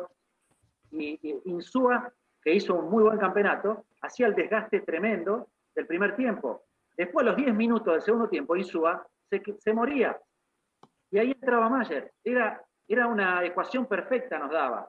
Para colmo teníamos el problema de los extranjeros, que para que pueda entrar Maxi Núñez, que era una, un arma muy buena que teníamos nosotros en el banco, había que sacar a un, extranjero. Entonces, era el doble cambio, eh, que todo el mundo decía otra vez el doble cambio. Y bueno, si algo te da, te da muy buen resultado, ¿por qué, ¿por qué vamos a cambiar? Entonces, salía creo que Agudelo y, e Insúa y entraban Mayer y Maxi. Maxi con 30 minutos y todo el aire y la potencia que tenía, y Mayer con la claridad que enfrentaba a los rivales ya cansados, encontraba esos pases que solamente Mayer podía poner y se terminaba el partido. Era perfecto si Mayer lo hubiera entendido. Mayer no lo entendió nunca. Incluso yo creo que eh, cuando después de, al otro campeonato, después de haber perdido la semifinal por penal en Cali, empezó el otro campeonato y le dije a Mayer, bueno, vamos a ver, te quiero ver, te voy a dar la posibilidad. Jugó los primeros cinco o seis partidos del campeonato, no le ganábamos a nadie. Y Mayer jugó los peores partidos que le vi a Mayer con la camiseta de Millonarios. Entonces, volvimos a, a, a ponerlo a, a, a Insúa, uno o dos partidos, el equipo mejoró un poquito, pero a mí me, me, me echaron. Y me fui con, esa, con ese dolor, sabiendo o creyendo eh, que, que Mayer para mí estaba equivocado él, él, y él está convencido que el equivocado era yo. Pero bueno, son cosas que, que, que uno tiene que asumir. Cuando uno es entrenador, eh, no es tan lindo como el futbolista, tiene un montón de problemas que antes no tenía. Porque antes iba al entrenamiento, me preocupaba por mí nada más, terminar el entrenamiento y a mi casa y a pensar en otra cosa. El entrenador termina el entrenamiento, tenés que pensar en los 28 jugadores, en las 28 cabecitas, porque cada uno piensa una cosa diferente. Tratar de, de, de encauzar a todos hacia el mismo objetivo. Y en el, y en el camino, uno lastima a, la gente. Al que no juega lo lastima, al que no va ni siquiera citado también lo lastima, y uno tiene que tratar de tenerlos bien anímicamente, porque después empiezan las lesiones, las expulsiones, y los necesita. Entonces es un trabajo mucho más difícil el de ser entrenador.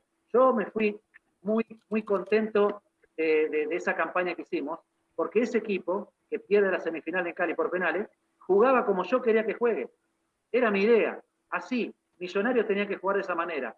Tenía que ser ofensivo, tenía que ser protagonista, tenía que hacerle 3, 4, 5 goles a todos en el campín. Teníamos que hacer valer que nosotros en el campín no le íbamos a dar chance a nadie. Y en ese mitad de año lo logramos. No, no perdimos ningún partido en el campín. Y encima terminamos clasificándonos ganándole al Santa Fe con, con, la cancha llena de, de santafereños. O sea, fue medio año estupendo. Si hubiera tenido la fortuna o la puntería eh, mis jugadores en, en, los penales, quizás estaríamos hablando del campeonato del 2015. Por eso me fui, Totalmente. me fui tranquilo, porque el equipo jugaba como yo quería que juegue. Todos los errores que tenía mi equipo, eh, desequilibrios defensivos, todo culpa mía. A mí no me importaba la parte defensiva, me importaba la parte ofensiva.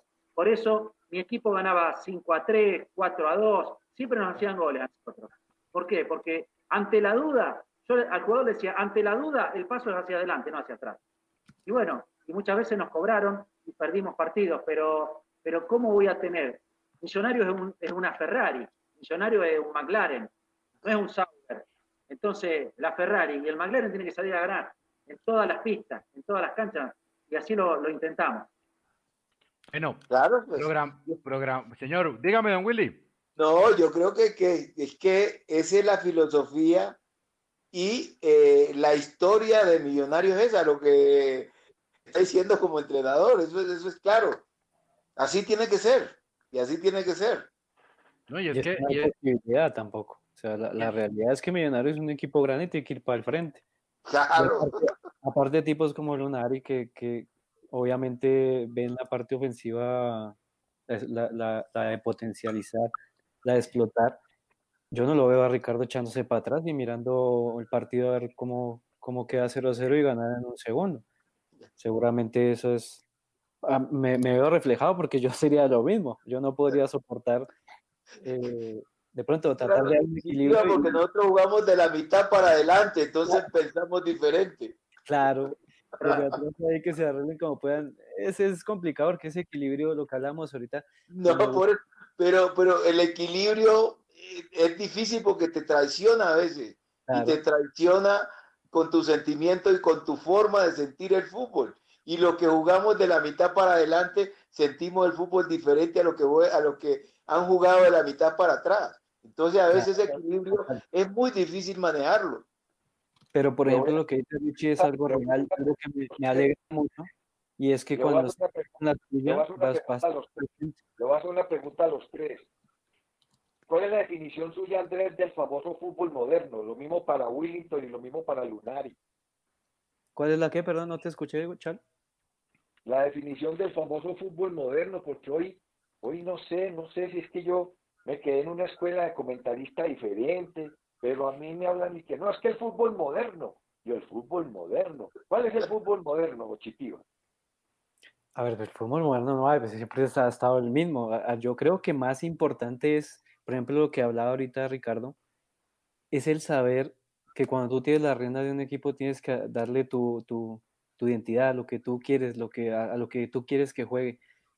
Seguramente abrir mucho las canchas, eh, la cancha, tener amplitud, tratar de tener profundidad, tener jugadores rápidos, pero no todos los equipos tienen jugadores rápidos, no todos los equipos tienen siete, tienen once, tienen un delantero matador, tienen eh, laterales que tengan profundidad también.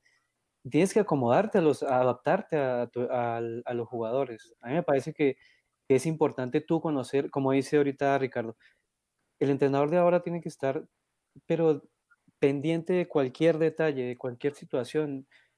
Sí, como dice, a mí también me tocó, se acaba el entrenamiento, vámonos, ¿no? Ahora que la nutrición, que hablar de, lo táctico, que quedarse específicamente con algún jugador, eh, tener eh, liderazgo con los líderes del equipo, eh, entenderlos, saber hacia qué juegan, que ellos entiendan qué es lo que tú quieres y esa parte es, realmente lo, que hay que transformar, porque en la cancha, digamos que el estándar de, del jugador es, es, normal. O sea, los de la mitad para arriba hacen, tienen que crear, tienen que inventar, tienen que reaccionar, y los de atrás pues, tienen que tener el equilibrio normal. Entonces, a mí me gusta mucho lo que está diciendo Ricardo, la verdad, porque me, veo reflejado en, en, en, muchas de las cosas que dice. Y seguramente, como dice, si hubiera pasado lo de los penales, estamos hablando de otra historia de pronto se, se, se, metió ese pedazo de lo de Mayer, que no, no, lo sabía. Es normal, ¿sabes? Uno cuando ya está grande, uno es terco, también uno quiere seguir jugando, porque uno quiere seguir siendo el líder y, y de pronto el técnico te ve como líder de, del camerino, pero no te ve como con la fuerza de, de, otras cosas. Y uno de jugador no lo entiende, porque nunca lo vas a entender, porque tú no quieres salir.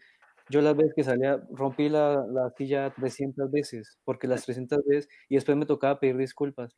Y así va a ser siempre. Y uno no es mala persona, y Mayer no es mala persona, y Ricardo no es mala persona porque él quiere que gane millonarios, pero Mayer también quiere que gane millonarios. Todos quieren que gane millonarios.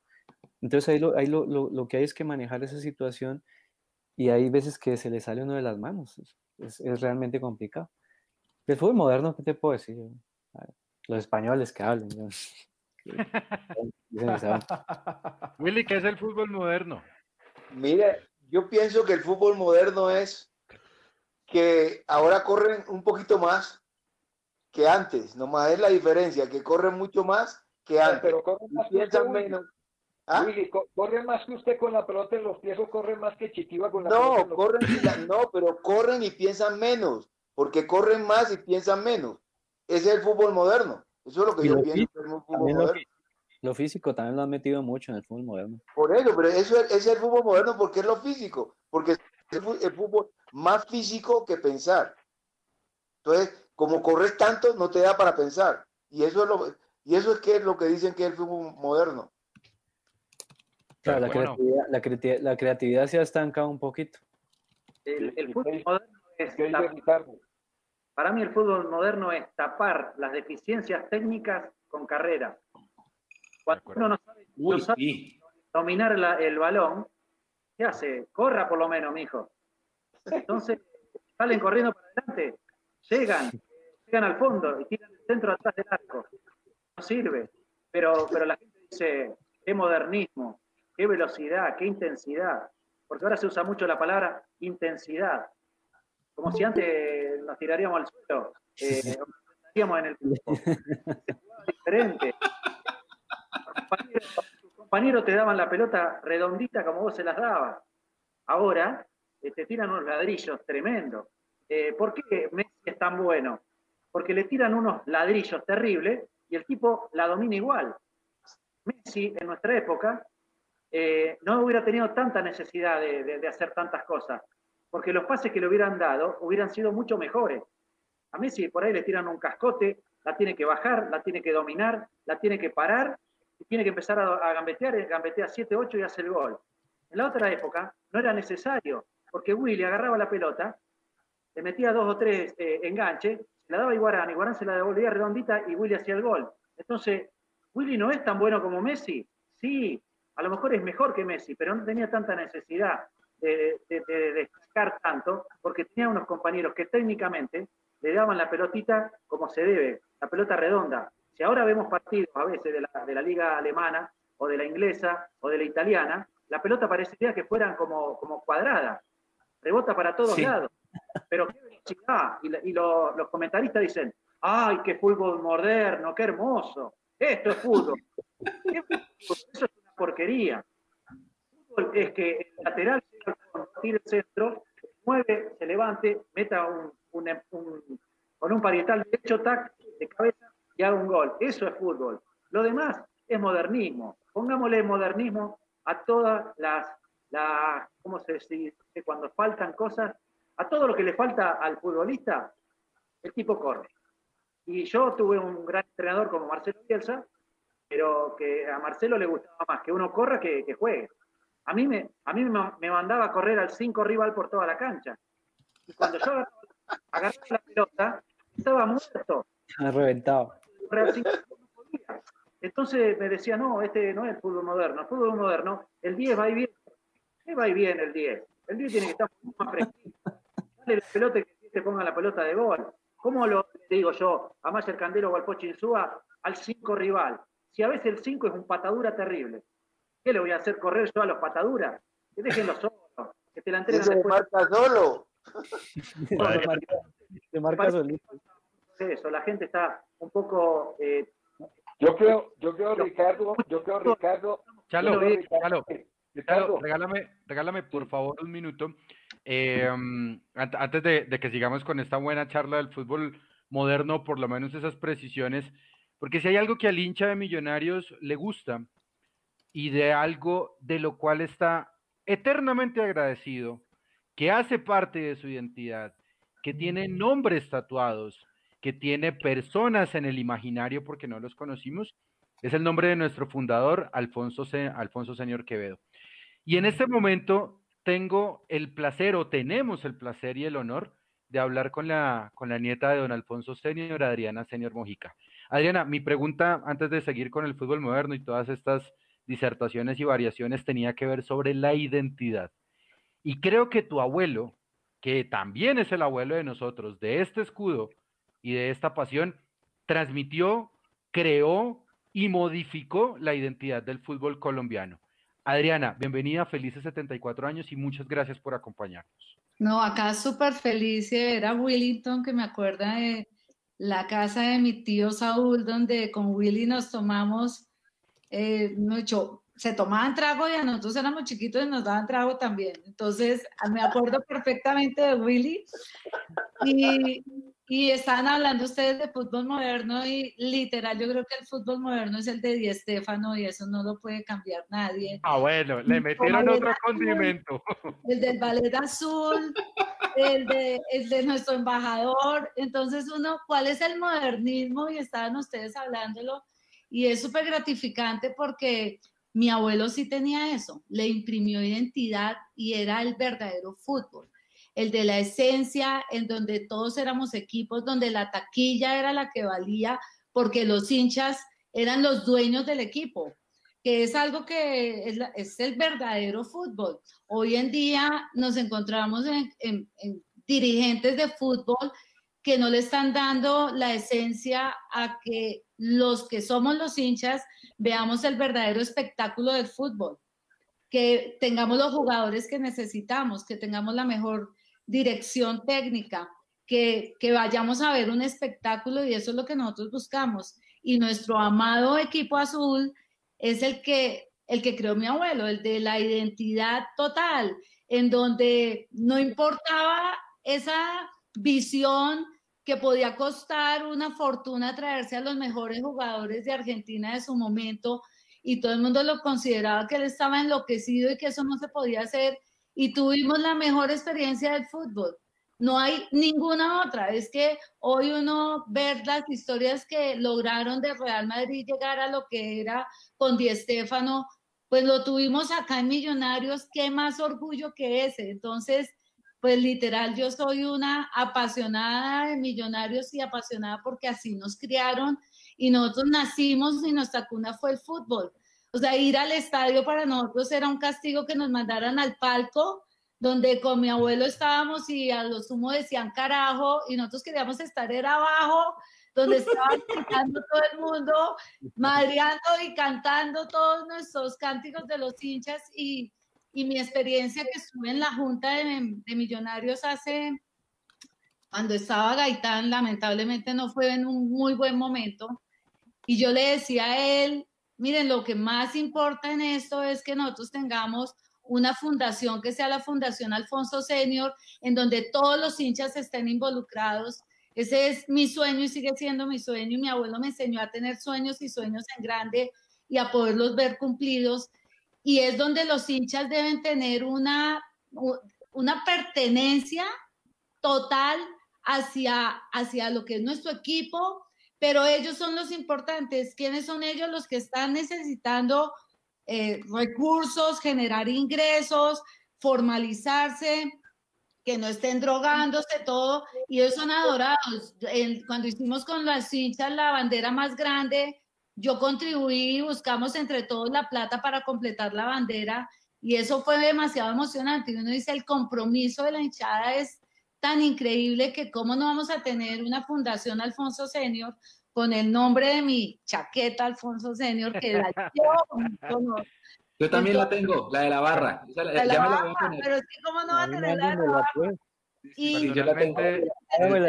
Una, una hinchada absolutamente formalizada y que obviamente sea, sea azul y blanco el que le apoye y que saque adelante también a la hinchada, que estemos todos carnetizados, que todos tengamos la forma de ayudarnos unos a otros. Entonces, para eso es que se debe crear la Fundación Alfonso Senior, que es yo creo que el mejor de los recuerdos que pueda tener nuestro, nuestro equipo de nuestro fundador, por el que vibramos, como tú lo dices, eh, lo, tiene la hinchada tatuado, lo tiene escrito, lo tienen los pendones, lo tienen sus cánticos y, y, el día que murió mi abuelo, yo creo que el mejor cántico de la vida fue tener a toda la hinchada diciendo fundador, fundador, gracias, fundador. Y eso es lo que es eh, la identidad de mi abuelo, no se ha perdido 74 años y sigue vivo. Entonces es una maravilla. Precisamente esos 74 años los que estamos celebrando hoy celebran el legado de una persona que cambió la historia del fútbol colombiano, que hoy, hoy tenemos una serie en Amazon eh, un poco chistosa, buena, mala, que se llama El Presidente. Y a los hinchas de Millonarios yo les quiero decir que la primera persona colombiana que tuvo asiento en FIFA fue don Alfonso Senior Quevedo. Y ese asiento en FIFA hizo que nosotros estuviéramos reconocidos a nivel mundial.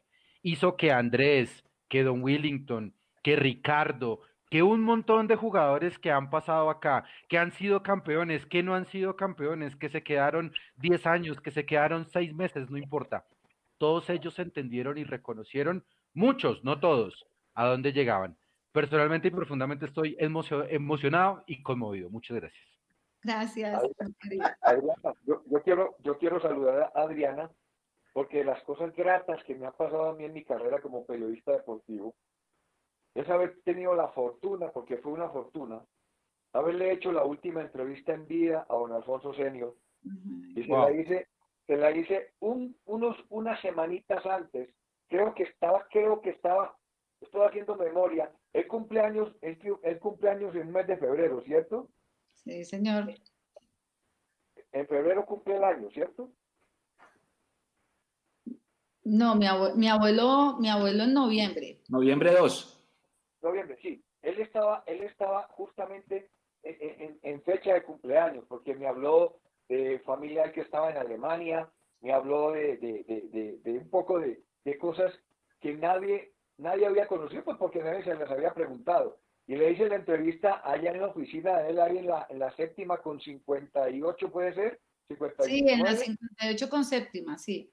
58 con séptima. Y me mostró entre las particularidades que me mostró cosas que, que manejaba don Alfonso Seno, que fue, siempre fue un hombre impecable, un hombre, un gentleman. Muy elegante. De la cabeza a los pies. Y me sorprendió cuando me mostró las, las laticas de, de betún él mandaba a traer para hacer lustrar sus zapatos. Él tenía un lustrabotas que siempre iba a ir a la oficina a, a, lustrarle sus zapatos, pero él traía, como sus zapatos eran todos de marca y eran zapatos finos, él no le echaba eso cualquier betún. Él mandaba a traer también sus, sus, sus, betunes para hacer embetunar sus zapatos. Él me mostró toda la colección. Y a mí me emocionó mucho ese reportaje. Yo lo conservo como un tesoro. Justamente mañana lo vamos a pasar en muchas, en algunas de sus partes para los programas que yo trabajo en la mañana. Lo, lo íbamos a pasar hoy, pero, pero el archivo es tan grande que casi que no lo encuentro, ya lo encontré. Y ese, ese archivo yo lo titulé Alfonso Senior, el papá del fútbol colombiano, porque es que esa es la verdad. Él le hizo el fútbol a todos. Él le hizo el fútbol a Santa Fe, al Cali, a Caldas, al Medellín, a todos, a la América, montó la Dimayor, la Federación. ¿Qué no hizo don Alfonso? Ayudó a montar la Vuelta a Colombia. Entonces, para mí, para mí fue un hombre realmente irreemplazable y sobre todo Adriana. Don Alfonso Señor no necesitaba millonarios ni para almorzar ni para desayunar. Gonzalo, yo te agradezco mucho porque mi abuelo, como tú dices, impecable. Él se compraba sus paños, él importaba los paños ingleses con su agencia de aduanas y él importaba sus propios paños para sus vestidos. Se compraba los sombreros que le combinaban perfecto, tenía sus abrigos impecables, su corbata, su pañuelito. Era impresionantemente elegante, además muy divertido, porque mi abuelo, algo que era increíble era que era un típico costeño alegre, súper, súper tomador de pelo, increíble. Y como tú dices, no solamente se quedó con Millonarios, sino que trascendió y marcó la historia de un fútbol además totalmente honesto, porque hasta la época de mi abuelo tuvimos el verdadero fútbol honesto donde no había influencia de narcotráfico, ni había influencia de intereses políticos, de nada. Con mi abuelo tuvimos un fútbol de, de íntegro, de ética, de identidad, de, de propiedad, de personalidad y lograr estar uno en la FIFA, un colombiano en la FIFA, pues eso no se repite nunca. Yo creo que en el único momento que yo vi triste a mi abuelo fue cuando perdimos la sede del Mundial y puedo decirlo legítimamente triste. O sea, no podía creer que se pudiera haber negado una posibilidad tan increíble de desarrollo para el país, de reconocimiento, y, él, decía, este es el momento más triste que he vivido en mi vida, después de tanto esfuerzo como haberlo perdido. Entonces, su nivel de emprendimiento era tal, porque mi abuelo, yo puedo decir que era un hombre emprendedor, empresario, que se le metía a todas las grandes líderes, así fueran como imposibles de lograr, y él lo hacía. Entonces él apoyó todas estas iniciativas y esa entrevista vale oro, Gonzalo. Qué felicidad que mañana la podamos disfrutar todos, porque pues ese es el verdadero legado, es la inspiración. Muchos no conocieron a mi abuelo, como decía Leandro, no lo conocieron, pero, pero está ahí. y estoy segura que no hay un hincha que no esté ahí participando y diciendo yo lo conozco así no así no tenga la edad para ver vídeo con él, lo conozco porque conoce quién fue mi abuelo.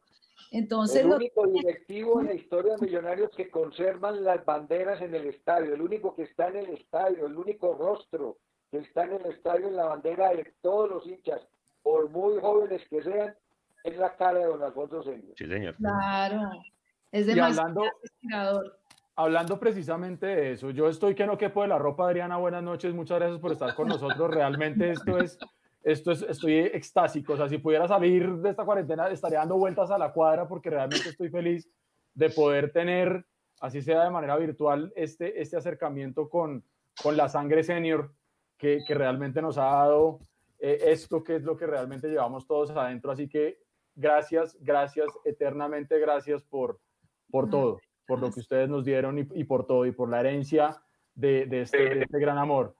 Y quiero aprovechar precisamente este espacio eh, para, para Chiti, para, para Willy, para el mono. Juguemos por un momento imaginarnos que tenemos en este programa, en esta conexión, a nuestro fundador Alfonso Senior. Chiti, Willy, Ricardo, ¿qué le dirían hoy ustedes a Alfonso Senior si lo tuvieran aquí con nosotros? Primero, primero hablo yo que soy el mayor. Por supuesto. vamos. No, porque quiero saludar a Adriana, porque, eh, a ver, primero quiero saludar a Adriana y que me llena de felicidad verla. Eh, de ella de muy joven compartimos algunas veces. Eh, hace rato no la veía y entonces me complace verla. Estoy muy, muy contento de verla. Venga, en cuanto a el señor senior, yo sí puedo hablar porque lo conocí.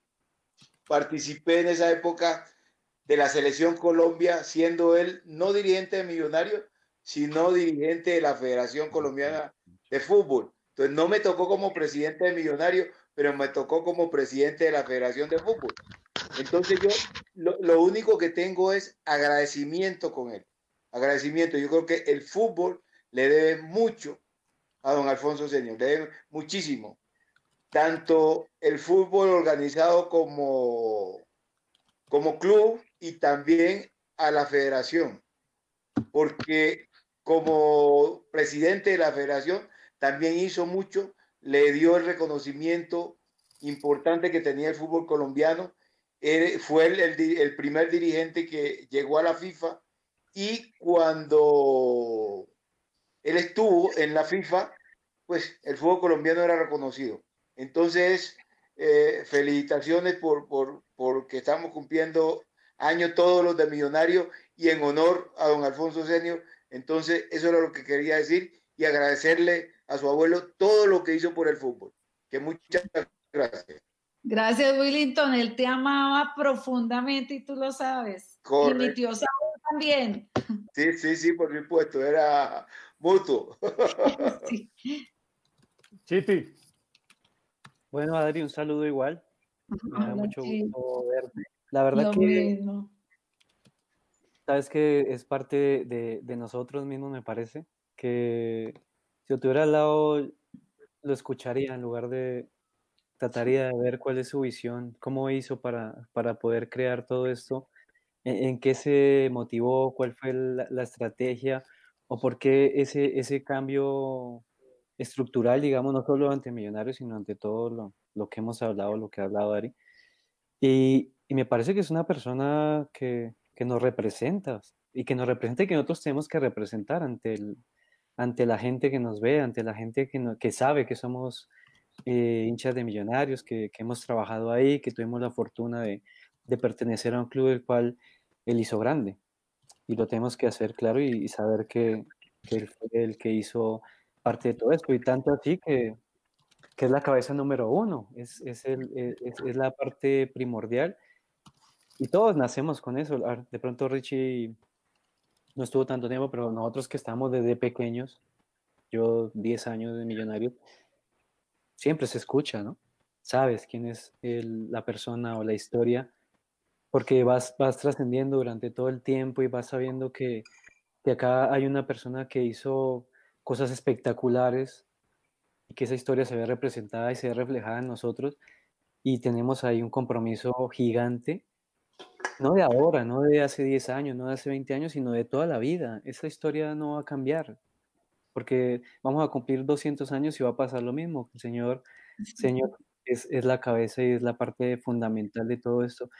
A ver, nos retomamos a una historia muy fuerte, muy importante, porque podríamos hablar de algo que, que no tiene final, ¿sabes? Porque cuando alguien y un visionario hace que, que, se, que se crea todo esto y que haya una masa importante, sobre todo lo que decía Adriana de la identidad, que para mí me parece que es lo más importante hoy, siempre en la vida, en tu casa, en tu familia, en tu trabajo, siempre tienes que tener esa identidad, porque si no pasa a ser un cualquiera, y no quiere decir que un cualquiera, no, no quiero hablar despectivamente, sino que tú en, tu esencia siempre quieres ser alguien más, ¿no? Quieres eh, representar algo, quieres tener algo, y si tienes esa identidad, la puedes demostrar y tienes el derecho y la posibilidad de hablarla con, con valentía, con honor y con, y con orgullo, como cuando yo hablo de millonarios. A mí me hablan de millonarios y yo brinco de cabeza. Millonarios, mi camiseta, mi, mi gente, eh, mi Bogotá, mi todo. Y esa parte nos la dio tu abuelo. Así que yo, la verdad, me, me, gustaría tenerlo al lado para, para escucharlo, para saber qué es lo, que... las cosas que tenemos como familia y, y, y, él pues fue nuestro patriarca, como lo llama toda la familia de ese patriarca, y nos enseñaron fue principios y valores, eh, su ética, su integridad, su lucharla sin descansar un minuto hasta lograr el resultado. Y eso es lo que nos enseñó y, y, lo tenemos calcado con mi papá, con mis tíos, y pues ahora nuestras nuevas generaciones lo tienen también claro. Y eso es, es esas son cosas que son un sello y me encanta lo que tú dices, es que esto va a perdurar así sean 200 años, él nunca se va, él nunca va a dejar de existir y no. nunca se va a borrar que la historia nace con él. Claro. Él, él, lo visionó, él lo pensó y, y, un costeño en Bogotá creando el mejor equipo de Bogotá y el mejor equipo de Colombia y del mundo, pues, ¿qué más queremos? Así es, Adri. La verdad me da mucho gusto escucharte. Eh, eh, me gusta la pasión con que hablas, la verdad me, me transmite muchas cosas y me alegra, ¿sabes? Me alegra porque hoy no solo cumpleaños millonarios, sino cumpleaños un montón de gente que, que se ve relacionada con, con, una institución y con un equipo. Y entre esto yo, imagínate, estamos lejos y, y no quiere estar ahí, quiere ser parte de, pero siempre lo que se lleva adentro y el valor y, el, y lo que tienes tatuado dentro no te lo quita nadie. Y te digo, pueden pasar 500 años y va a ser lo mismo, nunca va a pasar, nunca va a cambiar. Mono, Mono, ¿qué le dirías? Bueno, eh, antes que nada, Adriana, un saludo muy grande. Eh, yo soy el, el que más de, de, afuera ve las cosas porque estuve muy poco tiempo, sobre todo en mi época de fue muy cortito, pero como dijo Andrés, todos sabíamos que, quién era don Alfonso, eh, todos conocíamos eh, todo lo que hizo por el club. Eh, a mí me encantaría tenerlo un ratito, dos cositas, y me gustaría hablar con él. Primero, le diría, si él se imaginó estaba fundando al club más grande de Colombia. Y se lo imaginó, y él lo, lo vio, lo, lo, visualizó en el futuro, que iba a perdurar, como decían ustedes, que va, va, a perdurar toda la vida. Don Alfonso va a perdurar porque Millonarios va a perdurar, porque nunca va a desaparecer.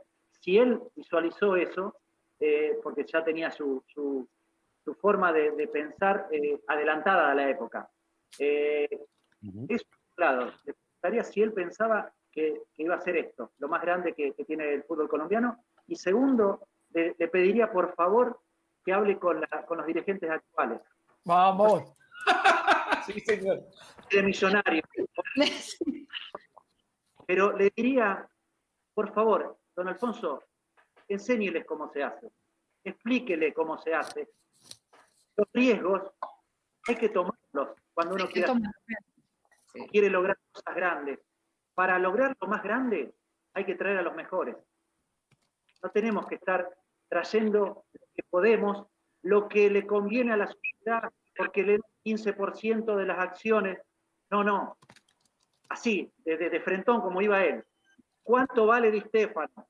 Imagínense si ahora eh, algún dirigente de Millonarios se le ocurre decir, voy a traer a, Cristiano Ronaldo. Impensable, se mueren. Yo creo que si don Alfonso se lo proponía, lo traía, porque él sabía que con todo lo que le va a producir Cristiano, Millonarios lo iba a poder pagar. Entonces, le pediría por favor, dele unas clases a estos directivos tan pegados a los números, tan apegados a los números y tan razón de millonarios. Esto no es un negocio. Para ser directivo de millonarios hay que llevarlo en el corazón. Y eso es lo que le podría haber enseñado don Alfonso. Lo, que yo trato de decir desde acá, sin estar tanto ahí adentro, pero si lo trajo a Di Stefano, yo creo que estaba en de, de cambiar la historia, de seguir cambiando la historia del fútbol colombiano. ¿Por qué no? Sí, bueno, muchas gracias porque cuando yo estuve en la Junta, me acuerdo que éramos solamente Santi Talero y yo, unos defensores, diciéndole a la Junta entera, oigan, es que acá no nos pueden mandar a las obras que hay en, el, en los otros equipos del mundo porque algún día metieron un gol y algún día salieron en prensa porque no nos van a servir para nada, porque no invertimos en lo que necesitamos, porque no mejoramos nuestra defensa, porque no hacen... Miren, es impresionante, es que, es que además es el mejor negocio del mundo, porque si están escatimando plata porque pues se les da temor, lo más importante en cualquier inversión en la vida es no ser adversos a riesgo, uno tiene que arriesgarse. Si uno quiere ganar y quiere crecer, tiene que arriesgarse. Y nosotros insistíamos, pero era increíble porque la única preocupación era, era precisamente esas finanzas sabiendo que es que es un multiplicador literal exitosísimo. Es que yo no puedo invertir en lo malo, yo tengo que invertir, me cuesta mucha plata, es un riesgo enorme, pero tengo que invertir en los mejores, porque de otra manera no funciona un negocio. Es que cualquiera, el del fútbol y cualquiera. Y en este caso, cualquier hincha va a ser el más feliz Cualquier hincha va a comprar incluso más camisetas, va a hacer, todo crece, todo se multiplica si, si uno ve un espectáculo. Por eso a mí me encanta que el libro de mi abuelo se llama Yo vi bailar al ballet azul, porque es que era un baile, era un baile literal. Uno ve esos, esos partidos y uno dice, wow, eh, los mejores del mundo. Entonces, es, es un tema de inversión y ese mensaje que tú das es, es el que mi abuelo estaría dando segurísimo. No estaríamos como estamos, claramente. Esta es una realidad. Eh, Adriana, yo voy a hacer dos confesiones y una pregunta. La primera, esa conversación, es, esa, eso que acabas de decir, tú y yo lo hablamos en un aeropuerto, ahora que me acuerdo, eh, yendo para Medellín a la final de la Copa Colombia 2012, 2013. Me acuerdo que estábamos con Santiago Talero y hablamos de eso mismo que estás diciendo. Exactamente. Eh, la segunda, eh, yo estuve en el funeral de don Alfonso. Fuimos con mi hermano, me acuerdo que estaban, eh, estaban en un preolímpico o algo así, estaban pasando los partidos por, por Caracol y nos llegó la noticia, no había redes sociales, no había nada y con mi hermano decidimos arrancar y, fuimos allá a, la funeraria allá en el, lado de la Cristo Rey para despedir al fundador de Millonario. Y la tercera es una pregunta para nuestros tres exjugadores. Eh, ¿Cuál es ese momento mágico, mágico que ustedes vivieron en Millonarios? O sea, ese momento en el que ustedes dijeron, si Dios existe, tiene este escudo puesto. Ese momento, un momento que tengan que escoger que ustedes digan, wow, ya, Millonarios y lo demás. Eh, Willy. Mire, para mí el momento mágico más importante fue en el año 72 que quedamos campeón. Ese fue el momento más mágico. Mire, eh, en esa época había la Rebeca, había un sitio aquí en Bogotá, había la Rebeca, era una pila de agua. En el centro. Y ahí se celebraba, se celebraba el título de, de millonario.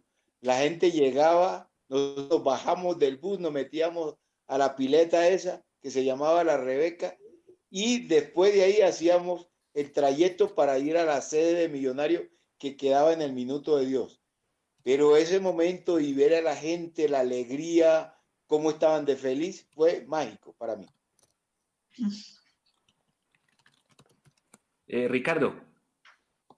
Eh, eh, si bien todo lo vivido como jugador fue, uno lo siente más fuerte porque, porque uno es el protagonista, el momento más eh, que viví en Millonarios fue cuando eliminamos al Santa Fe y pasamos a, los, las finales del, del, 2015. Ese día que te ganamos de visitante en el Campín, con, con 3.000 o 4.000 hinchas de Millonarios contra todo el estadio y eliminamos al Santa Fe, eh, ganando 3 a 1. Cuando hizo el tercer gol, eh, Rafa Roballo, eh, sentí como que, Dios me había puesto en el lugar que, en el que yo quería estar.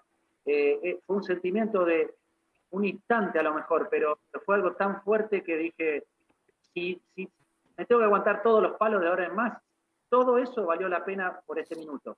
Ese para mí fue el minuto soñado que me regaló Millonario. Andrés. Chitiva. Fíjate que yo, a, diferencia un poquito de, mis compañeros acá, que sabemos que son figuras totales, ídolos completos, yo te podría decir que el, momento más importante para mí en mi vida, y te lo digo con toda claridad, fue el momento en que a los 12 años me dijeron si te vas a quedar en Millonarios y vas a arrancar, y me dieron la camiseta. Ese es el momento más importante. Ese es el sueño del pibe. Porque de ahí arrancó mi, te puedo decir hasta una relación familiar, porque a mí me iban a acompañar 20, 30 personas a, un partido de sexta división en, la finca. Y desde ahí se inició la relación. O sea, después te puedo hablar de partidos, te puedo hablar de momentos, te puedo hablar de, compañeros, de, de, situaciones propias, personales, pero si a mí me marca un momento, fue el primer día que me dijeron, te quedas Millonarios, toma tu uniforme, que, que por cierto me quedaba bastante grande porque no me quedaba. Pero ese momento fue para mí el, el, el, ah, el arraigo, el, el, aquí está, dale para adelante, que, que este es tu, esta es tu casa y va a ser tu casa siempre. Eso me parece a mí que, que fue el momento más marcado de mi vida. Chalo. Chalo. Chalo, en, tantos años cubriendo a Millonarios, el momento más especial. Pero es que yo tuve tantos momentos especiales, pero es que hay, hay, hay unos momentos que son de mucha alegría, pero también de mucho riesgo, porque los partidos en los que yo acompañé a Millonarios, en aquella parte final de los 80, que se volvió esto tan caliente, que se volvió esto tan complicado, a mí no se me olvidará un día que íbamos para Medellín Partido Nacional Millonarios y en el aeropuerto El Dorado, cuando ya estábamos en el avión, nos dicen que nos tenemos que bajar del avión, porque había, un, una caja de bomba. Entonces nos bajamos todos, absolutamente todos de ese avión, revisaron el avión, comprobaron que no había nada y nos dijo, bueno, que ya se pueden volver a subir. Todos nos miramos y yo, ¿cómo si que nos podemos volver a subir? Al mismo avión de la bomba. No, ¿quién se va a subir al mismo avión de la bomba? No, no, que ahí no hay nada llegar a, Medellín y estar descendiendo al Hotel Intercontinental en medio de ataques, de insultos, de gritos, de pólvora, pasar la noche, pasar la noche previa al partido en medio de voladores, de pólvora, de estruendos, llegar a la Atanasio Girardot y tener que enfrentar un, un, estallido, una papabomba en el vestuario. Bueno, eran cosas que, que uno decía, pero hombre, esto no puede ser el fútbol. Esto no. puede ser. Pero bueno, nosotros hacíamos parte de ese compromiso, teníamos esa responsabilidad como periodistas de acompañar a un equipo de Bogotá en sus grandes gestas y por eso nos supieron tan bueno los títulos que transmitimos, porque nos tocó eh, el, el, del 87, yo estaba por fuera, y el del 88 yo estaba transmitiendo en Barranquilla. Hoy recordaba con el Pájaro Juárez que estaba suspendido eh, que él, nos acompañó en la cabina de, el estadio de Barranquilla, transmitiendo ese partido, y, con el pájaro Juárez ahí fumando cigarrillos y tomando whisky, porque, porque estaba suspendido. Pero, pero la verdad es que para mí fueron esos dos títulos, esos dos títulos, imagínese usted, ¿cómo no voy a recordar yo el título del 87? Que rompió una, una, una vigilia de 11 años sin que Millonarios saliera campeón y uno decía, por Dios, esta hincha de Millonarios es tan buena, tan buena, que ha soportado ausencias de 11 y 24 años sin salir campeones. Este es, un, este es una hinchada única. Yo le apuesto que al Madrid le pasan dos años sin ser campeón y los echan a todos de allá. Y, Y aquí, aquí pasaron 11 años en una época y después pasaron 24. Y, y la gente ahí, y, le- y el hincha todos los días creció, y el hincha todos los días acompañó. Entonces a mí esos dos títulos, de 87 y 88, eh, los recuerdo, pero, pero por todas las cosas que vivimos. El tema de la Copa Libertadores fue un tema también dramático, un tema realmente complicadísimo por la manera como, como asaltaron a Millonarios en su propio estadio, en la que su propia hinchada. Entonces, esos son momentos que a mí se me quedan grabados y que hacen parte de la colección de cosas buenas y malucas que me pasaron con Millonarios. Ricardo, eh, bueno, yo, yo lamentablemente no pude ver jugar a Willy porque yo tengo 36 y cuando Willy estaba terminando su carrera, yo estaba recién en 4 o 5 años tenía yo, entonces no lo alcancé a ver. Obviamente todos los periodistas con los que uno habla, incluido Chalo, creo, me dicen, Willy es el, mejor jugador de la historia del fútbol colombiano y Ricardo lo acaba de reafirmar cuando entró la- a la charla. Eh, Ricardo, yo a usted sí lo vi jugar y lo vi dirigir. Y yo tengo un recuerdo muy fuerte que le contaba a Fernando Uribe hace unas semanas que lo tuvimos aquí también. Y es esa charla del camerino en Palmaseca post eliminación con Cali. Que Luis Delgado bota el último penalti. Llegamos allá al camerino nosotros con Hugo, que es nuestro fotógrafo. Y Luis Delgado totalmente desconsolado, el camerino en silencio. Y usted se acerca y le dice, Lucho, al menos vos fuiste campeón con este escudo. Yo me estoy matando todos los días de mi vida por lograrlo y no puedo. Y usted dijo eso y yo me quebré en llantos, que me acuerdo mucho, ese fue el, yo creo que el día más triste, pues, de, en, un camerino eh, o, en un estadio, pues. Eh, y recuerdo mucho ese día porque, porque como que todavía está la deuda, ¿no? Eh, Ricardo, ¿qué, hacer para, para, para que esa deuda se salde por fin? El deseo de volver. Sí, el deseo está siempre, va a estar siempre. Y esto no significa que estoy tratando de que se vaya eh, Alberto Gamero. No es el... Siempre va a estar en mi cabeza la, la posibilidad o las ganas de volver a Millonarios. Después el destino dirá si sí o no. Eh, pero pero no, me siento que, que cuando tuve la posibilidad, hice lo- todo lo que estaba a mi alcance. No dejé nada, no, no dejé pasar la oportunidad. Si no la pude, o sea, si no pudimos ser campeones, no fue por falta de trabajo, no fue por falta de dedicación, no fue por falta de, de, de mirar, de, ayudar a mis jugadores. Eh, no, se pudo y. Y ahí murió. Pero lo que le decía yo a Lucho era muy, muy cierto. Yo, hubiera, yo cambiaría todo lo que tengo por haber sido campeón, como jugador o como entrenador. Y él lo pudo hacer, entonces que se quede tranquilo. Aparte lo que también le agradecí la hombría que tuvo Lucho, de pararse y patear ese penal. Porque esa noche, bueno, esa noche pasaron muchas cosas en ese camarín. Pero lo más importante es que los cinco eh, jugadores que se pararon y, patearon los penales, yo le- les, agradecía, yo estaba, me sentía en deuda con ellos, porque tuvieron la hombría. No es fácil patear en una definición. Así que yo sinceramente estaba, eh, estaba muy orgulloso de, de todo, no de, de- de haber perdido, pero estaba orgulloso de todo lo que me habían dado, de todo lo que se habían jugado, porque cada, cada entrega, cada partido, lo hicieron por millonarios, por el escudo, por la camiseta, pero también por mí. Yo me sentía representado por esos muchachos que daban todo por mí. Entonces, bueno, una duda que quiero cumplir. Antes de, de que pasen a otra cosa, quiero mostrar una foto eh, que guardo con mucho, con mucho cariño. No sé si se alcanza a ver. Sí, Sí, sí, véalo, Willy. Willy. Willy, mira. Willy. Vea la foto ¡Qué con Willy. corbata, Willy! La foto Oye. Willy. en el campín. Es que aquí se me quedó en pausa, hermano, el mío. No puedo ver la foto. ¿Qué pasó? Hombre. Se la, Ay, ve- no, Willy, no puede ser. ¿Seguro? se la mando por privado. Eh, Eso, eso, mono, sí. Mándamela, por favor, hombre. Eso es un placer que tenga una foto. Yo tengo un negocio acá y mándamela para ponerla ahí en el negocio, en el restaurante, hermano. Haceme ese favor. a la finca un día a entrenarme y estaba eh, Willington. Yo le preguntaba a mis compañeros, ¿pero es de verdad Willington Ortiz? O sea, para mí era una celebridad. Yo tenía nueve o diez años y Willy jugaba para el Deportivo Cali y una vez le hizo unos goles a River, que para mí es como si le hubiera hecho un gol al Santa Fe.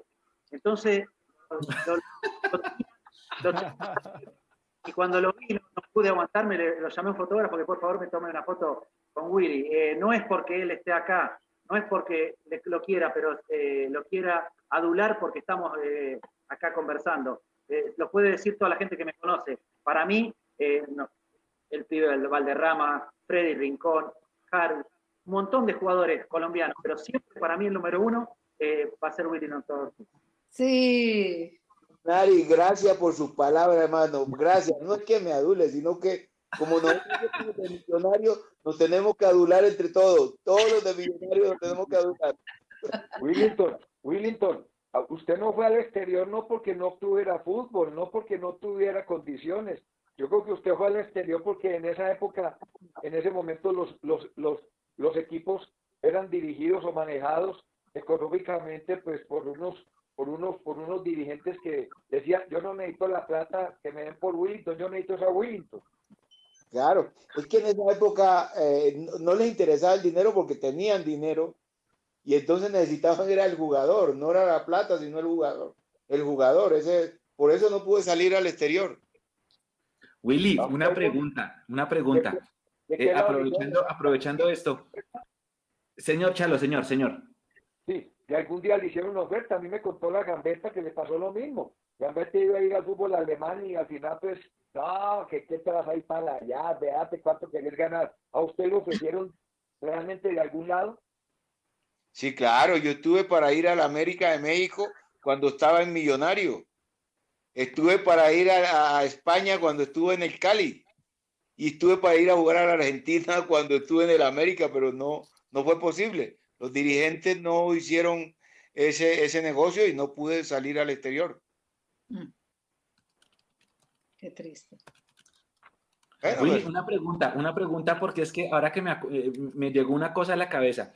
Andrés, Ricardo, Adriana y nosotros, que somos un poquito más jóvenes, nosotros nos despertamos con el Partido Millonario Nacional y eso se nos hierve la sangre porque es el clásico. O sea, nosotros, el hincha de ahora, le quiere ganar a Nacional. Pero cuando Willy jugaba en Millonarios Nacional y América no existían, porque no habían ganado ni la cuarta parte de las copas que han ganado ahorita. En esa época, Willy de Millonarios de los 70 ¿cuál era ese partido que, que, a ustedes les servía la sangre, que la prensa calentaba en la previa? ¿Era Santa Fe? ¿Era el Cali? ¿Cuál era? Era el Cali, era el Cali, era el Deportivo Cali. Los clásicos eran con el Cali. El Cali era el equipo fuerte, el que tenía muy buen equipo, y esos eran los partidos durísimos, eran los partidos duros. ¿Y ustedes ese partido era, era para, para ustedes como jugadores era más especial? O sea, eh, no sé, miraban en el calendario, el próximo domingo viene el Cali, y ese era el partido diferente a todos, que se entrenaba distinto, que, eh, no sé, de pronto la ansiedad crecía, o, era, o, era Santa Fe, o cómo era. No, el partido diferente de todo es Santa Fe, el clásico, el partido diferente del clásico. Uno no puede perder con el, con, con el equipo, el compañero de patio, no puede perder, porque no puede, esa semana no, no va a estar tranquilo esa semana imagínese lo que deben estar pensando desde que les ganamos el título, no volvieron a quedar tranquilos nunca más. pero hay que ganar, siempre al, rival de patio hay que ganarle, siempre, no podemos porque el hincha no te perdona, el hincha no te perdona que tú pierdas con el equipo de patio, usted puede perder con el otro, a veces perdíamos con el Cali que era bastante duro y difícil, pero menos con, con, con Santa Fe, con Santa Fe no se podía perder. Ese era más duro, más difícil. Pero usted, ustedes saben por qué nació la rivalidad Millonarios Cali. Porque siempre, siempre como tal fue un, una muy buena y sana competencia entre, entre don Alfonso y don Alex Gorayev, que en paz descanse. Pero mire que la otra vez, la historia la contó Rossi. La historia la contó Rossi porque eso es, de, eso es muy añeja. Es una rivalidad muy vieja. Fueron a jugar a Cali y allá los agarraron entre el árbitro y los jugadores los agarraron a patadas, el árbitro hizo su parte con el pito, los rivales dieron patada de lo lindo y el, y el pito le dijo, tranquilo que ustedes van a Bogotá, tranquilo que ustedes van a Bogotá. Y a partir de ahí vinieron a Bogotá y se prepararon para ganar ese partido y les dieron madera, así como les dieron en Cali, les dieron aquí en Bogotá. Y la cosa se volvió de tal manera que no se podían encontrar en un terminal, en un aeropuerto, en ningún lado. Donde se encontraban se encendían. Esa historia la contó Rossi en su momento. ¿yo? Bueno. Una, una pregunta para los tres, para, para Chitiva, para Willington y para el mono. Eh, yo, yo tengo entendido que al mono lo traen para el cumpleaños número 50 de Millonarios. Creo, creo, creo que lo traen con Marcio, si no estoy mal, para ese, para ese 96, 97. La pregunta es, Willy, Mono y, y Chitiva, cuando ustedes llegaron, eh, Millonarios hacía algún tipo de presentación eh, del club, como diciéndoles, miren ustedes a dónde llegaron, o sea, miren la institución a la cual están llegando, porque creemos nosotros que eso es lo que le hace falta hoy al, club, de pronto hacerle ver al jugador que llega realmente a qué tipo de institución está llegando. Mire, eh, cuando yo llegué a Millonarios, sí. O sea, me hizo la presentación, estaba el médico Ochoa y me hicieron la presentación. Me hicieron la presentación y me dijeron a qué club llegaba, cuántas estrellas tenían y Vamos. cuáles eran las aspiraciones y el sueño que tenía Millonario ese año. Porque era por año, ese, ese año, entonces, ¿qué era lo que quería? Conmigo sí hicieron eso, no sé con mis otros dos compañeros Mono. si lo hicieron o no. Mono, No, no, yo llegué en una época que quizá no, no, no había todo este marketing. Eh, yo llegué y me llevaron directamente a, la revisión médica, después de ahí me llevaron al hotel y al otro día me presenté al entrenamiento. No, no hubo ninguna presentación especial a la prensa. Eh, éramos autodidactas, nosotros nos dábamos cuenta eh, a dónde llegábamos por, por todo, por todo lo que rodeaba, por la gente, por la expectativa de la gente, por, por el periódico, pero, pero no había tanta, tanto marketing. Lo que sí, por ejemplo, voy a contar una anécdota que, hablando de la grandeza de Millonarios, en aquella época era una época que Millonarios no tenía demasiado dinero. Entonces eh, me llevan a, con mi señora al departamento, que me tenían en la zona norte, y cuando me bajo en la autopista, eh, cuando me bajo voy a la, a la habitación y eh, eh, no tenía cama, un colchón matrimonial doble, pero en el suelo, simplemente. Entonces yo lo único que le pedí, que me gustaba el departamento, me gustaba todo, lo único que le pedí, por favor, que me consigan una cama. Eso fue en enero. Yo me fui en junio, No llegó. no llegó nunca. Todavía estaba esperando la cama. Eh, Era para que te adaptaras más rápido. Lo que pasa es que nosotros no nos sentíamos estrellas, éramos jugadores, éramos personas. No tenía cama, mala suerte, se dormía en el suelo y no pasó nada. Y, y yo jugué cinco meses, fui feliz, me dieron de todo, pero no me consiguieron nunca una cama. Y no, no buscábamos excusas, había que jugar al fútbol. Yo fui para eso a Colombia, no fui a, a ver si me daban la mejor cama. Y ahora eso ha cambiado mucho, ahora el jugador es estrella, el jugador no tiene, tiene que tener la bebida isotónica, porque si no se, se le, se le cierra el pecho o, o le falta hidratación. Tiene que tener la, la camiseta dry cool para que se le seque, porque si no pesa mucho. ¿Saben lo que eran los, los, los- uniformes de antes? Era una, una kilo y medio cada camiseta. Por favor. No, y eso que te tocó a ti es la mejor, la que me tocó a mí de Barlón, hermano. Un gusto tremendo. Hola, Andrés a propósito de uniformes, usted no sufrió mucho con las tallas de los uniformes de esa época en Millonarios. Yo creo que lo veía a usted, lo veía agarrándose esa camiseta, arreglándose esa pantaloneta. Deja la camiseta, los guayos, porque no conseguía de mi talla, ¿ves? Ta- tamaño chiquito. Y, a mí, por ejemplo, el día que debuté con el profe Pinto, el profe no dejaba, como llovió ese día, que lo que rogaba yo que no lloviera, dijo el profe Pinto, no te pongo a jugar si no tienes eh, taco de aluminio. En mi vida había jugado yo con taco de aluminio. Yo debuté con unos eh, zapatos de Raúl, de Jair Gacho, de eh, Jair Ramírez Gacho. Me los prestó en el momento, cuando dijo caliente. Me dice el profe, "A ver ¿cómo están los guayos? Y miro yo y, y no sé la posibilidad de tener. Era, era otros tiempos, la verdad. Por ejemplo, a mí lo que hablaban mis compañeros, eh, pues yo qué presentación, si llevaba, había ganado todas las categorías infantiles, prejuvenil, juvenil, eh, primera C. Cuando ya llegué a primera edición ya, a ver, ya los conocía a todos, como que no era, no era momento de presentación, yo quería era jugar, quería era mostrar. ¿Pero no- presentaban los que llegaban? ¿A los que llegaban de afuera los presentaban o no? No, fíjate que no, aparte hubo muchos pocos, eh, no, no hubo cambios casi, la verdad, era muy, muy poquito. Oh, se acostumbraba mucho la presentación, la verdad. No, la presentación cero, cero, la verdad, se- la la presentación en, en el grupo, ¿viste? La, de la cancha, la que te reúnes y mira, este se llama tal, este tal y listo. Pero ahí Ahora- a una presentación, a un marketing, como, que me parece que es importante también ahorita, ¿eh? Me- me Como, como, como pueden notar, precisamente la cultura corporativa de Millonarios ha venido en descenso con el paso de los años. Pero no, Siga. Venga, pero no, no- no me pique la lengua, Leandro, que estoy contento. Perdón, una No, cosita, no, no, no, hay que picar la lengua. Hay que picar Perdón, la lengua, perdón. Cholo. Perdón, una cosita. Me es que vuelven a el- bloquear en Twitter, hermano. Diga Willy, Venga, Que lo hagan. diga Willy. Perdón. Willy. Perdón, una cosita, mire, es que lo que sucedió, pongamos, en el caso mío que yo hice la presentación, era porque yo venía de provincia. A mí me trajeron de provincia y lo otro era que vivía en la, la sede de concentración. Entonces tenían que por lo menos presentarme para que me dejaran entrar, aunque sea la... Me dejaran, tenían que presentarme. Si no me presentaban, no me dejaban entrar, imagínate. Yo vivía ahí en la sede. ¿ah? Entonces, ¿A usted tocó, Wilton, ¿a usted le tocó la historia de la escalera eléctrica en El Dorado o no? Claro, a mí me tocó, imagínate, primero me toca la escalera eléctrica.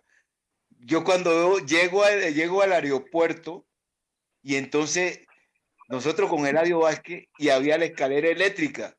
Y entonces nosotros nos veíamos el uno al otro decía, bueno, andamos primero, no, que andamos primero, no, que andamos primero. Y esa, ese, esa, escalera, eh, eh, escalera eléctrica ahí y entonces llega don Jaime Arroyave y nos empuja a los dos y nos dicen, nos dicen no, eh, Montubio, montense que eso lo lleva solo. Y así bueno, solo nos bajó. Imagínate. Entonces, imagínate, yo venía de provincia y tenía que llegar a vivir a la sede que era en el minuto de Dios. Entonces tenían que presentarme. Y no me presentaban, imagínate, no me dejaban entrar. Claro, total. Voy a hacer un paréntesis para saludar a toda la gente que está en el chat nuevamente. Darle un saludo muy especial a Luisa Senior. Luisa es la hermana de Adriana. Gracias a Luisa pudimos, pudimos contactar a Adriana para que estuviera con nosotros acá. Eh, toda la gente que está en el, en el chat, Mauricio Peña, Alejandro Galán, eh, Caroline, está María Paula Rodríguez, un abrazo para ella. Eh, Luisa ya la habíamos saludado, Pedro Cuellar, de verdad, toda la gente está súper emocionada que todos ustedes estén con nosotros acá. Es un honor para nosotros celebrar este cumpleaños número, número 74 de, de Millonarios con todos ustedes acá. Muchas gracias por, por, por el tiempo. Y yo me uno en un saludo ahí porque precisamente lo que acaba de decir el viejo Willy, hay una persona que está conectada con nosotros, Mauricio Peña, y dice, saludes a todos desde el conjunto residencial Afidro, sitio de entrenamiento de millonarios como lo mencionó el viejo Willy, cerca al minuto de Dios.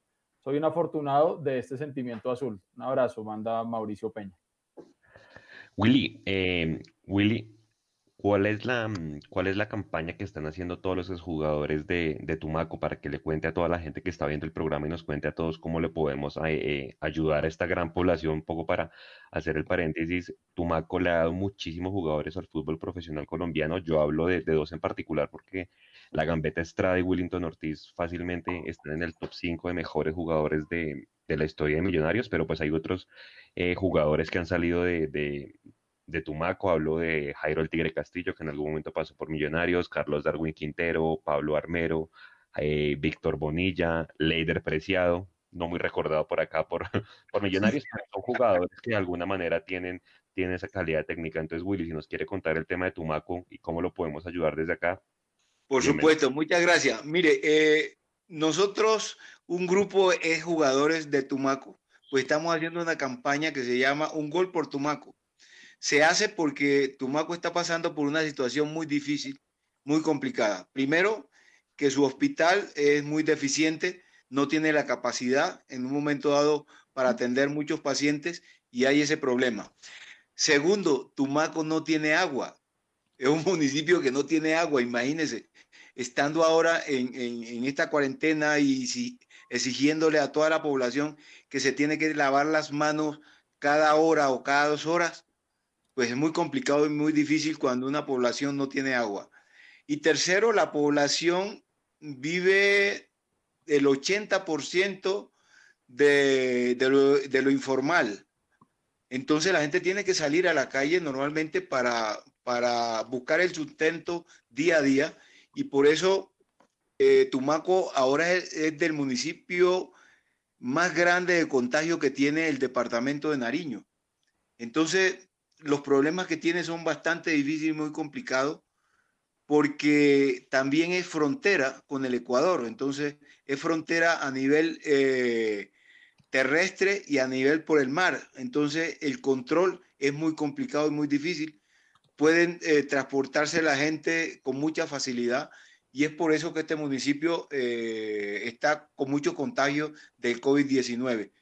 Es por eso que nosotros nos unimos a esta campaña y estamos les diciéndole a los colombianos de que tengan eh, buen corazón, que nos ayuden con implementos eh, quirúrgicos o médicos y que nos ayuden también con alimentos no perecederos para poder llevarles al municipio de Tumaco eh, alguno de estos, eh, de estos insumos. Eh, hay una cuenta también que nosotros hemos hecho posible que la diócesis de Tumaco nos preste esa cuenta.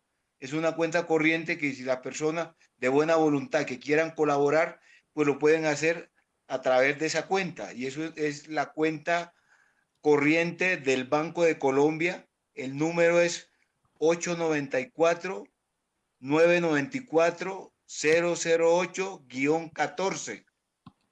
Ahí la gente... De, Ban Colombia, ¿cierto? Sí, Colombia es del Banco de Colombia, cuenta corriente, es 894 994 008-14. Entonces las personas de buena voluntad que nos quieran colaborar, quieran ayudar a esta causa, por favor lo pueden hacer por medio de esta cuenta. O si no, si hay... Le, voy a pedir a Nico, que está detrás de cámaras en la parte técnica, que porfa ponga ese número de cuenta en el chat de YouTube. Nosotros lo acabamos de poner en Twitter para que las personas interesadas nos ayuden con cualquier donación que sea, que sea de, buena ayuda para, el municipio. Entonces, Nico, porfa, que está ahí atrás, en, detrás de cámaras, que ponga, nosotros lo acabamos de poner en Twitter y ya lo vamos a poner en el resto de redes, en Facebook y en Instagram. Claro que sí. Muchas gracias. comentar algo de lo de Tumaco. Tengo la oportunidad de una experiencia enorme en Tumaco desde hace mucho tiempo con las camaroneras de Tumaco, con los cultivos de palma, porque yo me dedico a la agricultura. Y es impresionante porque de todas las veces que voy a Tumaco, ver a millonarios es lo más increíble del mundo. Todos son hinchas de millonarios y hay una cantidad de niños que pues que se dedican literal a que algún día su sueño es llegar a millonarios. Y es ahí cuando yo quisiera revivir lo que hizo River, que es tener esa fundación para apoyar estas causas como las que estamos viendo. Y, y, yo creo que una de las metas que deberíamos tener entre todos es crear esta fundación Alfonso Senior, que es la que les conté que soñé algún día, porque uno, hoy tenemos una necesidad enorme del COVID y efectivamente trasciende a que el COVID es que nunca hemos tenido un acueducto en Tumaco como se debe tener, ni una infraestructura, ni vías como las que uno debería tener o un hospital. Entonces, la única manera es que uno con estas fundaciones fortalece la necesidad de, de una hinchada, de unos niños que quieren llegar a jugar y todo. Yo tengo los estatutos incluso de la Fundación de River, que en ese momento lo leímos y hoy no es difícil. Y yo creo que acá los que estamos, este es un programa de toda la audiencia de millonarios. ¿Cómo no dar este paso? Creo que es el mejor homenaje que le podemos dar a mi abuelo y es impulsar esta fundación. Ayuda para todo, es transversal.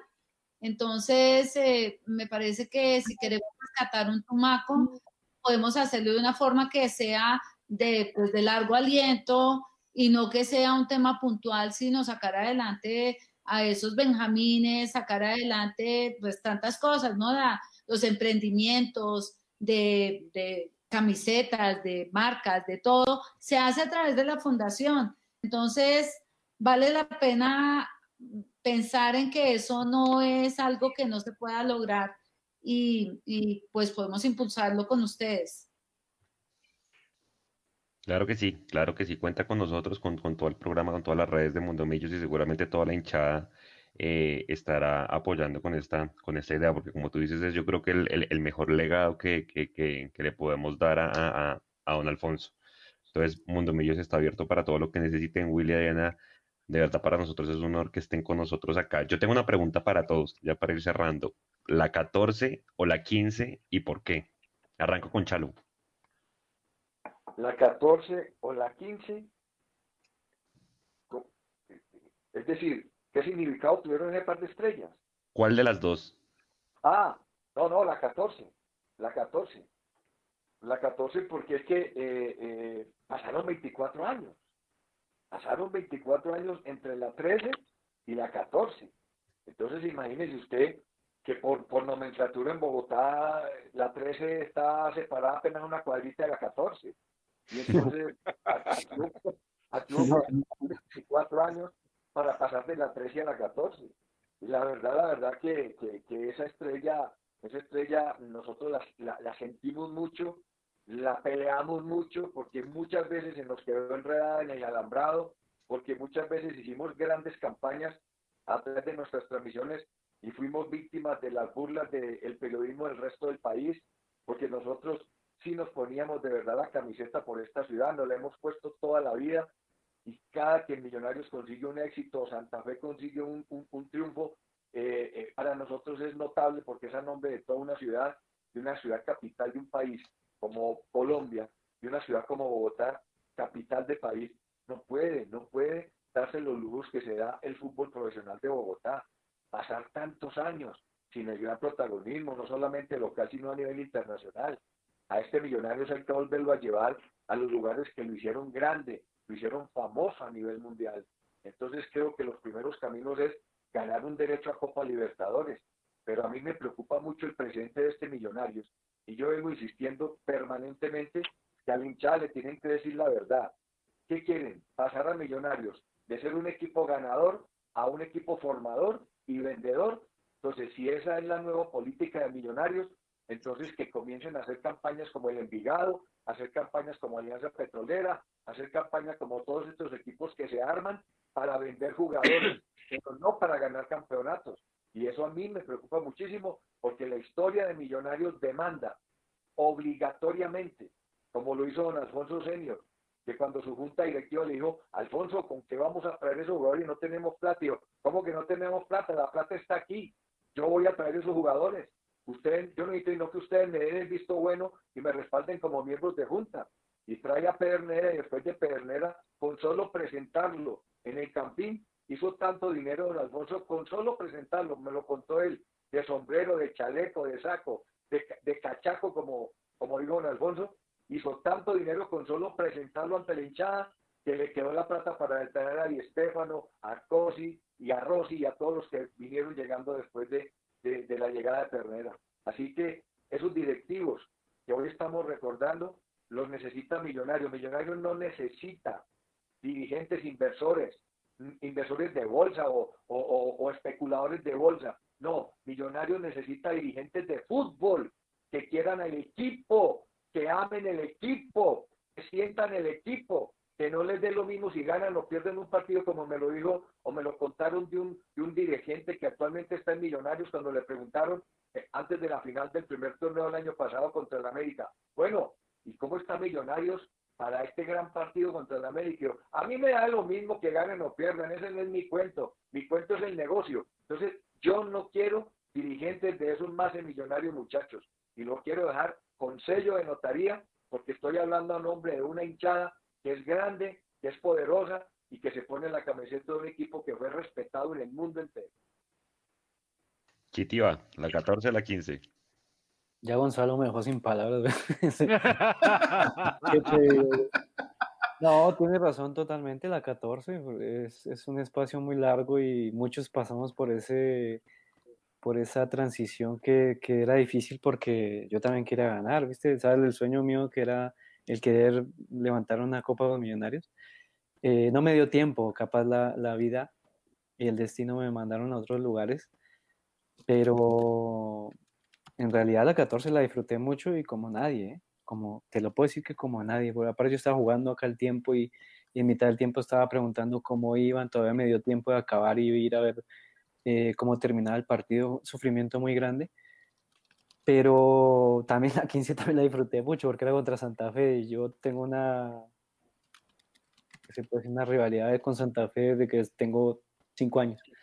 Entonces, eh, eh, eso fue importante y como se dio también fue importante, pero si hablamos de realidad de la 14 por la dificultad y por el tiempo, es, es realidad lo que dice Gonzalo. Mono. No, la 15. La 15 Santa Fe, con un gol casi sobre la hora. Se quedaron calladitos. ya sé. Total, me, me, me insultaron tanto cuando, cuando estaba en Millonario la gente de Santa Fe.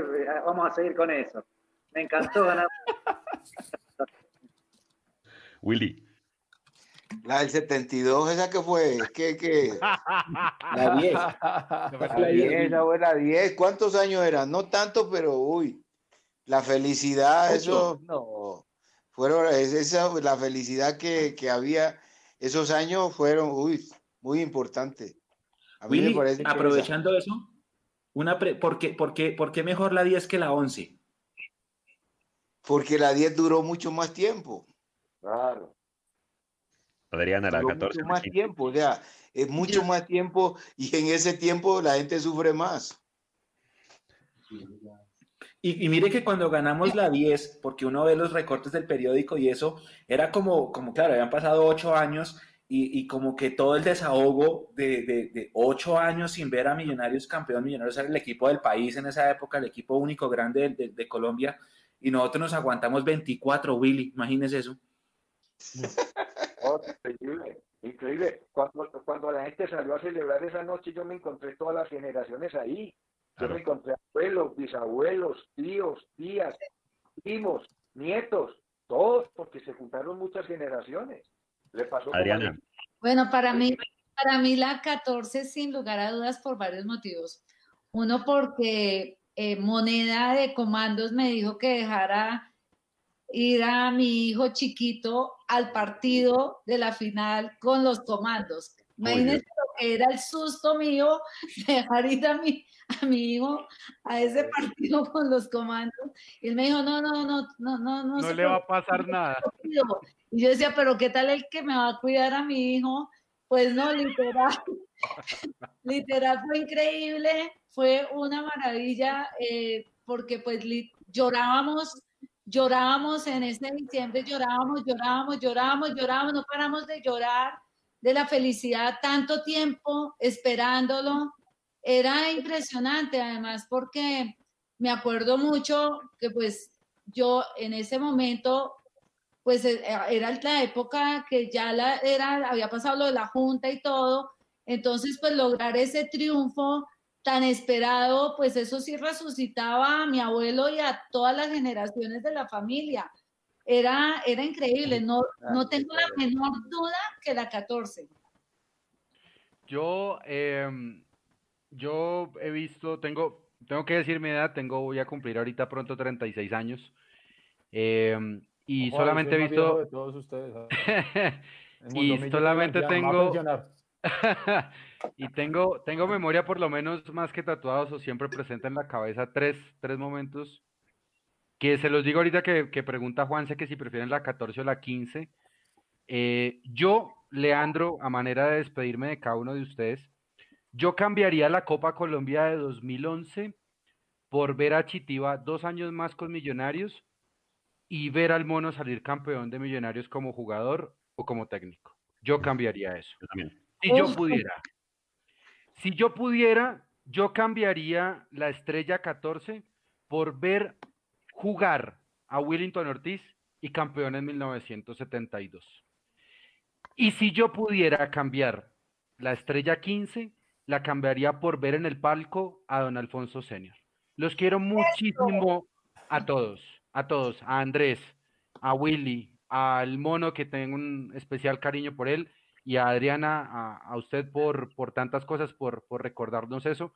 Es mi forma de despedirme. Quisiera cambiar muchas cosas en mi vida. No los vi, algunas las disfruté, otras no tanto, pero ojalá el futuro cercano nos permita por lo menos volver a abrazarnos. A todos los quiero mucho. Seguro que sí. Edu, Eduardo, última pregunta. Bueno, la última pregunta. Nosotros tenemos una pregunta ya eh, que la llamamos la pregunta de rigor aquí en nuestro programa Mundo Millos Live. Este es el número 39. Eh, durante estas más de dos horas eh, hemos conversado de, de todo lo lindo que nos ha traído Millonarios, pero tenemos gente eh, muy importante de aquí a la que le queremos transmitir esa misma pregunta. Eh, no queremos comprometerlos, Eh, pero tampoco pueden decir paso, si es que saben algo. La pregunta que tenemos nosotros es, y quiero empezar con, con Chalo. Chalo. Usted siempre me la pone a mí la más difícil. La milanta. Tráiganle la milanta, Chalo. Ya, ya, ya se dio cuenta el modus operandi. Chalo, eh, ¿qué pasó el 5 de junio en ese partido Millonarios América? El 5 de junio, Millonarios América. Pues hombre, yo me voy a quedar con la explicación de Pinto y yo no entendí por qué Pinto, si ya le había pasado eh, mucho tiempo atrás, eh, en un partido de Unión Magdalena Millonarios que el equipo se le reventó en Santa Marta y lo trajo a jugar a, a Bogotá y se le fundió porque lo llevó Santa Marta, no alcanzó a recuperarse. El jugador que va de altura, va a nivel del mar y regresa muy rápido a competir en la altura, no se recupera rápido. Y yo considero que Pinto pudo haber dosificado su equipo en Santa Marta, haber planteado otro tipo de cosas y haber llegado aquí a la ciudad de Bogotá con un equipo mucho más entero. Yo le pregunté a él muchas veces, ¿la historia de Marrujo fue cierta? Me dijo, no fue cierta. Jorge, a usted, a, a- usted se cayó con los jugadores, usted se cayó con la directiva, usted se cayó con los médicos, usted se cayó con los preparadores físicos, usted se cayó con todos o no es cierto. No, no es cierto. Pero mucha gente, eh, después yo consulté, me contaron que evidentemente Pinto los había estresado. Una palabra muy especial, es que no, es que Pinto nos, te- nos tenía estresados. No sé, no sé. La verdad es que yo me quedo con la explicación del técnico, que tenía que haber dosificado el equipo y volvió a cometer un error que lo había cometido mucho tiempo atrás y le volvió a pasar. Gracias, Chalo. Adriana, desde la visión de afuera, del hincha, ¿qué, qué crees usted que pasó el 5 de junio? Pues eh, literal estaba en Santa Marta precisamente. Entonces, pues yo pienso que de la hinchada Millonarios, pues le faltó el tema del, de mirar, mirar para adelante, de, haber- sido eh, de más de, la dirección no fue la que se esperaba. Pienso que que seguimos con el mismo problema que hoy persiste y es que no tenemos a los indicados en la cancha y, y pues mientras no tengamos esa, esa inversión que hablaba el mono ahora, pues vamos a seguir igual. Y, y no es un tema del técnico, el, el problema es más de quiénes son los jugadores. Entonces, pienso que esa es la visión de, como hincha, lo digo así. No se te oye, Eduardo. Perfecto, Adriana, muchas gracias. Sí, Chiti, eh, hermano, ¿qué pasó ese 5 de junio? Usted lo sufrió igual que todos nosotros, me imagino, y desde lejos peor. Yo estaba en Brasil en- trabajando y fue ah, terrible. ¿Qué pasó, doloroso. Chiti? Fue doloroso porque después de todo lo que se hizo, ¿sabes? Yo estaba muy involucrado ahí también.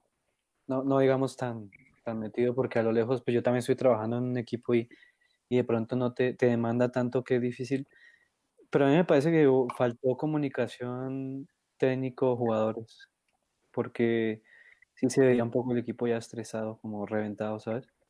Y esa, esa parte ahí me parece que faltó un poquito de manejo de parte de las dos, de los dos, ¿no? Porque en realidad pues termina siendo uno y, y, y es lo que yo percibí, ¿no? Nunca averigüé, nunca, ya, no, como que quise dejar eso a un lado porque a mí me duele mucho, me duele mucho y después de lo que se hizo era bastante estresante, pero me parece que falta un poquito de manejo de parte del técnico y de los jugadores, eh, de tener una mm, adaptación ahí o saber manejar más el, el entorno y lo que se estaba viviendo, porque el entorno era muy bueno, pero para afuera, no, para adentro no lo sabemos. ¿Qué le pasó? ¿A ¿sabes? quién? Los jugadores. Definitivamente algo sucedió y algo faltó. Desgraciadamente en un equipo como Millonarios no puede faltar ni puede sobrar nada. Así es. Esta es la demanda que, que- que requiere el equipo. Y no me acuerdo de eso porque ah, me, da- me da rabia.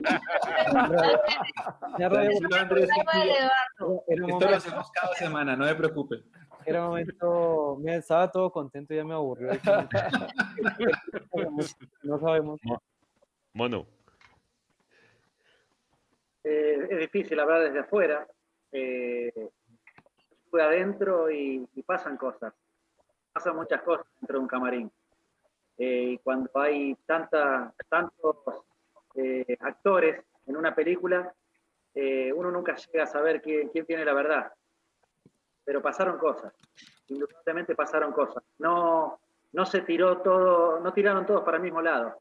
Era un carro que iba para, unos tiraban para un lado y otros tiraban para el otro. Y cuando no se logra una comunión o una mancomunión, eh, es complicado. Yo creo que el profe por su forma de ser, el, profe por su forma de, exigir, dio con un grupo que no estaba dispuesto a darle lo que, lo, que el profe necesitaba. Y eh, se llega a esto, a un muy mal final para algo que parecía que iba, iba tan bien. Fue muy duro para todos los hinchas porque estaban todos muy ilusionados y parecía que, que era la posibilidad. Pero bueno, se escapó, pero hay que estar adentro para, para darse cuenta de que todos los buenos no son buenos o tan buenos y no todos los malos son tan malos. También.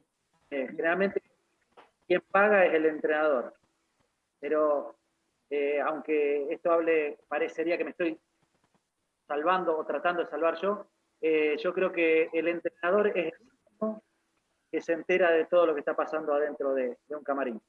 Y me parece que faltó comunicación. Willy, ¿qué pasó el 5 de junio? A ver, mire, de acá de la distancia, yo pienso que hubo dificultades entre el cuerpo técnico y los jugadores. Yo creo que por algún motivo hubo alguna dificultad y eso hizo que, su, que este equipo bajara su rendimiento, porque no solamente eh, sucedió en, ese partido en, en especial, sino que sucedió después en otros partidos que el equipo no dio su rendimiento que me, que me venía dando en los partidos anteriores. Entonces yo creo que algo sucedió. Es una cosa que, a ver, tienen que los dos protagonistas salir y, y hacerlo ver al público, pero alguna cosa sucedió entre el técnico y el grupo de jugadores.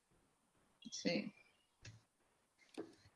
Yo, tengo, otra pregunta, más chévere. Porque hemos hablado, hemos hablado. No, no, entonces ahora yo soy, yo soy el cuervo, entonces. No, no, no, es que hemos hablado durante este tiempo de muchas cosas y hay una constante. La constante es que se está hablando de identidad, que Millonarios necesita identidad, que esa identidad hay que transmitirla en sus divisiones menores para formar jugadores, en su plantel profesional. ¿En qué momento se perdió la identidad? Para ustedes tres, los exjugadores? Ah, menos mal, era más chévere que la mía. Sí, exacto. Igual de dolorosa. Bueno, menos mal era mejor que la mía, socio. Te puedo comentar yo, es que la identidad se va, se va creando año con año, no es simplemente vamos a crear una identidad en este momento, lo vamos a hacer, se tiene que empezar con algo. Eh, Millonarios es una identidad clara hacia, hacia afuera, porque siempre, ah, yo no he visto una hinchada más fiel que la de Millonarios en mi vida, porque no existe, porque es grandísima, porque está en todos lados. Pero esa identidad tiene que ir de adentro hacia afuera, o sea, del jugador tiene que nacer, y eso me parece que es parte de la base, la base y, el, y el, la parte de la formación la que tiene que, que suceder todo esto. Ahora también de la parte dirigencial, tienen saber a quién tienen que traer, no traer por traer. Ya no vamos a traer a Juan Pérez porque hizo 20 goles, no, no. tenemos que saber qué es lo que le, la necesidad del equipo, qué es lo que requiere el equipo, qué se ajuste es el equipo. El valor, el costo, no lo sabemos. Porque pues yo, yo quiero traer a Messi y, y me va a arreglar todo y capaz y no. Entonces tiene que haber una, lo que te decía al comienzo, una planificación, una estructura, eh, volver a integrar a, la hinchada con el jugador, eh, el jugador con el dirigente, el jugador con el técnico. O sea, tiene que haber muchas eh, circunstancias para que se dé esa identidad. Lo más importante es, que, el jugador sienta y que sepa dónde está parado. Que ah, pues es que yo lo, yo lo, preguntaba porque ahorita Adriana contaba eso, que, que, que, don Alfonso siempre tuvo una identidad de qué jugadores traer, de cómo mantener la estructura. Y de repente como que con el paso de los años, sobre todo en, los 90, en los 2000, se perdió. Claro, porque obviamente han cambiado las cosas. De pronto esa visión ya no está. ¿viste? Esta, esta otra visión que es la, la visión del negocio, la visión de, de salir, crear y, y, vender. Entonces, lo importante es eso, saber lo que, lo que tienes, potencializarlo. Lo que no tienes y lo que ves que hace falta, traerlo exclusivamente a lo que tiene que hacer. O sea, no, no traer por traer, sino es, exactamente armar escaleras, armar estructuras, saber qué es lo que tienes que traer. Y eso es parte de la dirigencia, ¿no? Sí. no hay, y de parte de, del jugador, pues entregarse al 100%. Eso no, no hay, o sea, no hay pero ni cero posibilidad de que, y no te hablo del partido, te hablo del entrenamiento, te hablo de la, nuestra cancha. Obviamente el técnico influye demasiado, me parece que es el líder total de, de todo esto. Porque el otro ya lo tenemos, o sea, no, no, no, busquemos donde ya no hay, porque el otro ya lo tenemos. La, ver, Millonario no tiene una identidad, Millonario es una entidad gigante pero tenemos que hacer que esa identidad valga dentro de la cancha, en lo deportivo, para que se demuestre qué es lo que se está haciendo. Eso creo que es lo, lo que veo yo, pero la, a ver, esa identidad tiene que, tiene que hacerse paso a paso y, y, planeada, no simplemente decir, ah, vamos a traer a alguien que diga que ama a Millonarios. Muchos amamos a Millonarios, pero ese amor va a ser reflejado en lo deportivo, en, en nuestra cancha, en los entrenamientos, en la disciplina eso me parece que es, es, es lo importante. Bueno, yo, yo sí. Ah, perdón. ¿Quién yo? Sí. Eh, lo que pasa es que estamos eh, frente a un negocio eh, muy grande, el tema del fútbol, y, y estamos en una... El, el, mundo del fútbol es muy corrupto y está muy pervertido todo. Desde el mismo momento que un jugador se pone la camiseta y le da lo mismo que sea la de Millonarios, la del DIM, la de Cali, la de Unión Santa Marta, que no, que no entienda a quién está representando, no vamos a conseguir nunca más la, ese, esa pertenencia. Si traemos un jugador que porque hace ocho goles le ofrece un poquito más y se va a jugar al, al DIM, le estamos errando, le erramos de persona. Para que haya pertenencia hay que acertar también con las personas un equipo de fútbol es una congregación de jugadores, una congregación de personas. Y es importante que los jugadores sean buenas personas. No es un, hecho menor que sean buenas personas, porque buenas personas van a compartir, van a, unir sus trabajos en, en, de lograr objetivos. Y el, hecho de ser una buena persona y tener un objetivo común con un grupo de compañeros, empieza a ser un sentido de pertenencia. Y ahí sí voy a que no importa que, cuál es mi, mi escudo, pero si tengo gente alrededor y tengo un objetivo, todos juntos vamos hacia lo mismo, vamos a, a, enfrentar a eso. Pero si hay una mala persona, una, una, una manzana, se pudre el resto y se termina el, el, objetivo. Ahora, yo no puedo entender que un jugador que sea millonario, que haga 10 goles, le vaya muy bien, le ofrezca, no, ofrezca una oferta de, de Europa, lo entiendo, pero no irse a un club si uno está en millonario, no podés ir a otro club de Colombia, porque vos no podés ir del más grande a uno más chico o a uno más de mediano porque te ofrezcan un poquito más de plata. Hay que jugar por la gloria. La gloria es estar en los equipos grandes. Millonario es el más grande. Entonces hay que empezar a buscar a jugadores que entiendan lo que significa tener el escudo de millonario. Eso es lo que yo siempre le traté de transmitir. Yo supe de entrada que era millonario, que era el escudo. Me debía esa camiseta y la, la adoré entonces, eso hay que buscar. El sentido de pertenencia se logra cuando vos encontrás gente que va más allá del dinero. Pero en este momento es muy difícil. Todos los chicos, eh, los chicos que tienen primer contrato, 17, 18, 19 años, quieren ganar plata. Y si el Cali le ofrece un poquito más, se van al Cali. Y si después están en el Cali y le ofrece un poquito más, eh, va a Bucaramanga, se van a... No, no es así. Hay que tener en claro qué es lo que uno quiere. La gloria, la plata o la gloria. La gloria te va a dar la plata, pero primero el primer camino es la gloria y después llegas a la plata. Pero es una cuestión que primero tienes que tener un objetivo noble en tu vida. Bielsa, que no es a lo mejor un, un, santo de mi devoción total, porque la pasé mal con él por momentos, por momentos bien, él dice que ganar queremos ganar todos. Lo que importa es la nobleza los recursos utilizados. Y eso es una cosa tan cierta, tan linda, que si se lo explicamos a los jóvenes y lo entienden, por ahí va. La gloria te lleva la plata, la plata no te lleva la gloria. Entonces, ojalá que podamos encontrar un grupo de, jugadores y sobre todo, no jugadores, sobre todo directivos, que son los encargados de conseguir limpiar un... Vamos todos para, para una buena directiva. No, no alcanza a ser buen directivo, hace falta poner el corazón. Millonarios necesita gente en su directiva que amen al escudo como lo aman los jugadores. Yo quiero complementar eso, Ricardo, con no solamente la directiva, sino cualquier tipo de cargo administrativo del club. Es decir, el tipo que maneja recursos humanos también tiene que tener un sentido de pertenencia por el escudo y no solamente por, por, por, una empresa que le va a pagar un salario. Es que yo le digo una cosa, Mechu, al momento de hacer proceso de selección, así como en cualquier empresa usted le dicen experiencia requerida, no sé, químico, farmacéutico, no sé qué, eh, con experiencia demostrada en tal cosa, usted tiene que exigir que las personas que trabajan en Millonarios sean hinchas de Millonarios.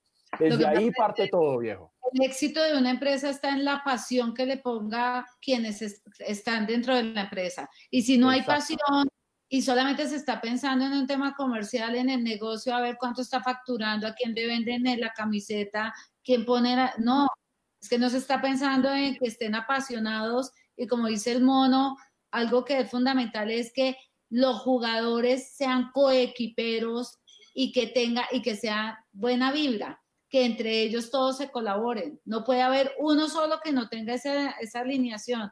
Creo que algo que, que, yo viví en la época de, de la administrativa de Millonarios en la Junta era que solamente se pensó, como les digo, en los estados financieros y no en comprar los mejores jugadores. Y eso es el peor error del mundo. ¿Y cuántos de los que estaban ahí eran hinchas furibundos si es que eran, eran paisas? pues, a ver, ¿dónde estaba ese corazón para millonarios comprometido que venga desde la sangre y todo? No estaba. Willy. Adriana, Adriana, Adriana, ¿a usted tocó alternar con hinchas de Nacional en esa junta o no?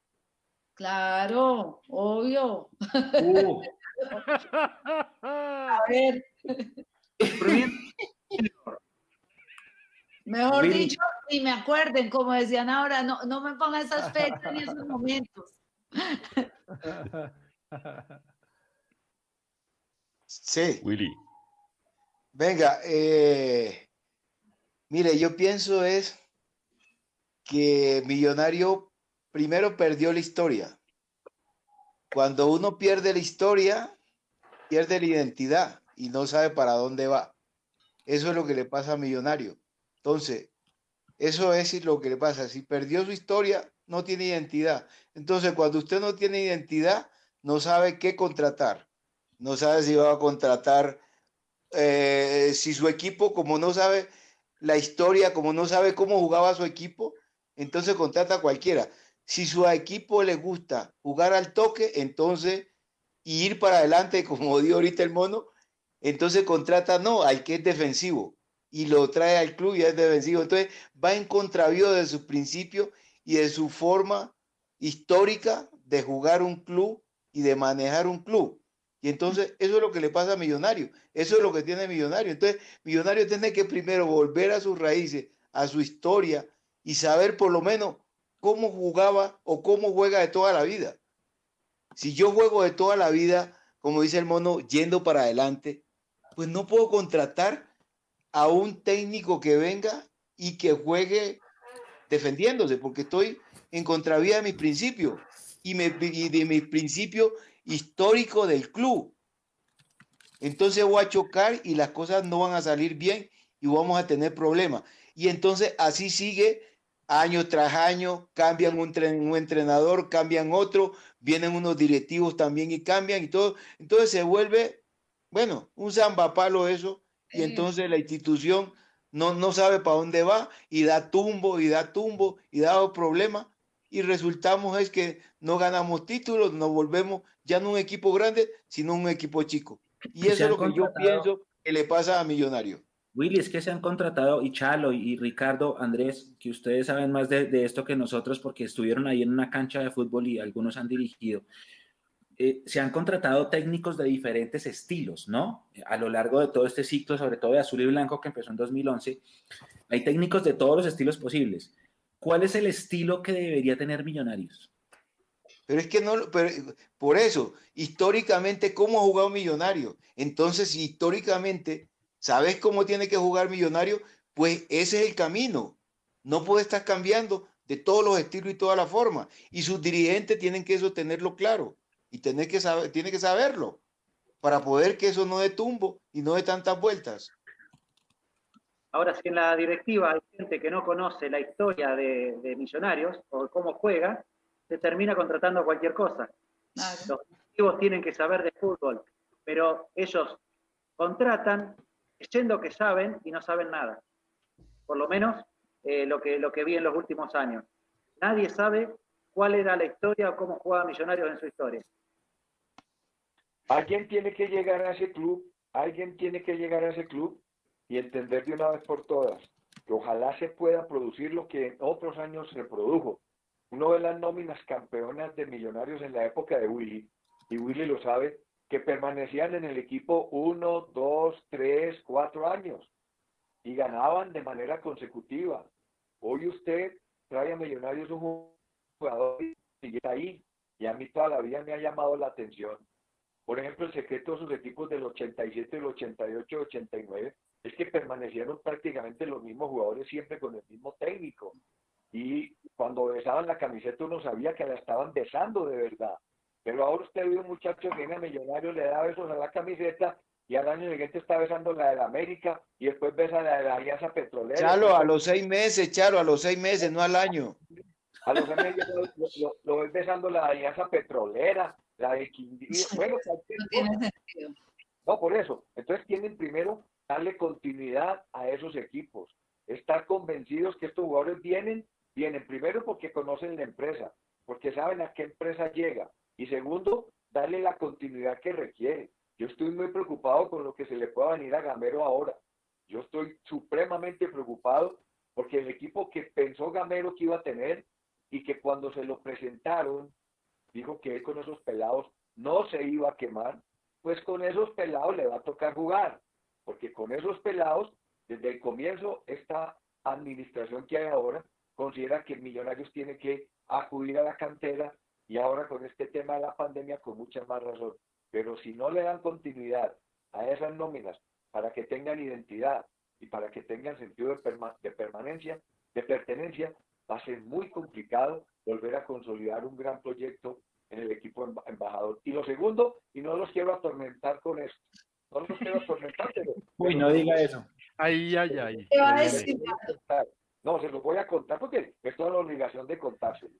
En el último foro que yo asistí, que se hizo un foro muy bueno en el gimnasio, en el gimnasio, en el gimnasio moderno, y hubo un foro sobre fútbol muy bueno, vino la gente de River, la gente de San Lorenzo, la gente de Independiente, invitaron a la gente del Medellín, vino la gente de Millonarios.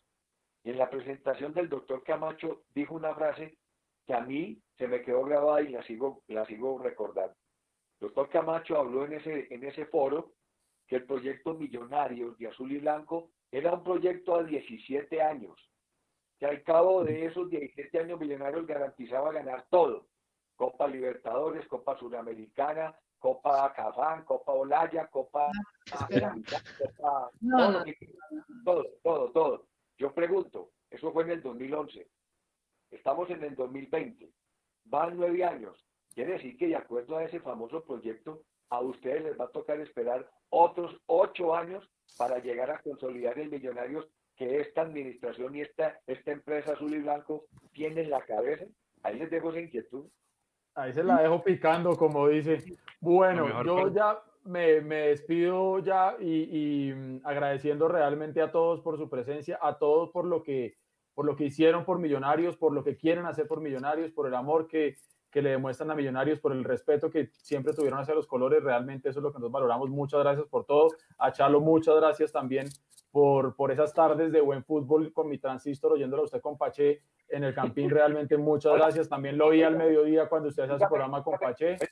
Dígame, dígame, pues, eh, pues, veterano, como me han dicho por ahí que leyenda, pero es que usted, usted ya me mandó a la época del transistor. Pues es que esa, esa es, esa es mi forma cariñosa de decirle a mi radiecito, vea, y lo tengo aquí, de hecho. Todas las mañanas oigo radiecito y todo. El hincha de radio, hermano, no puede desaparecer y hoy con mayor razón el hincha de radio es un hincha vigente.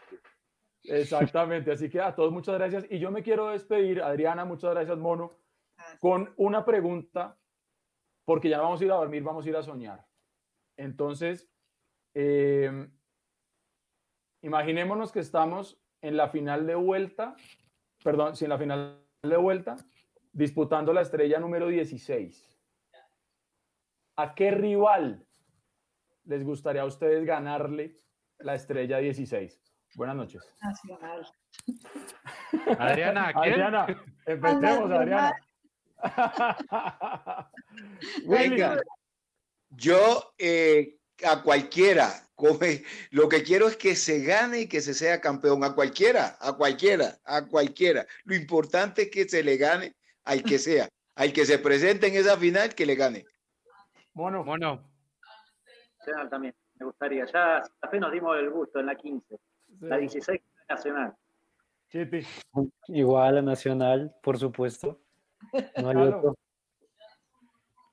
Chalo, Ah, comprométase. le voy, a decir, le voy a decir bien fácil. Este año no va a ser. Así pues que este año. Ah, no, no, no, no, sí, no. Bórrelo, porque el campeonato que van a jugar es la continuidad del que quedó aplazado en la fecha 8. Y en esa tabla de posiciones, creo que Millonario está penúltimo. Sí. O sea, no va a entrar, no va a entrar entre los cuatro de acuerdo al formato de clasificación para disputar el título. 2021. Va a ser, hay que hablar del 2021 porque, repito, la- lo que van a probar, y eso se los puedo adelantar, van a, a darle continuidad al campeonato.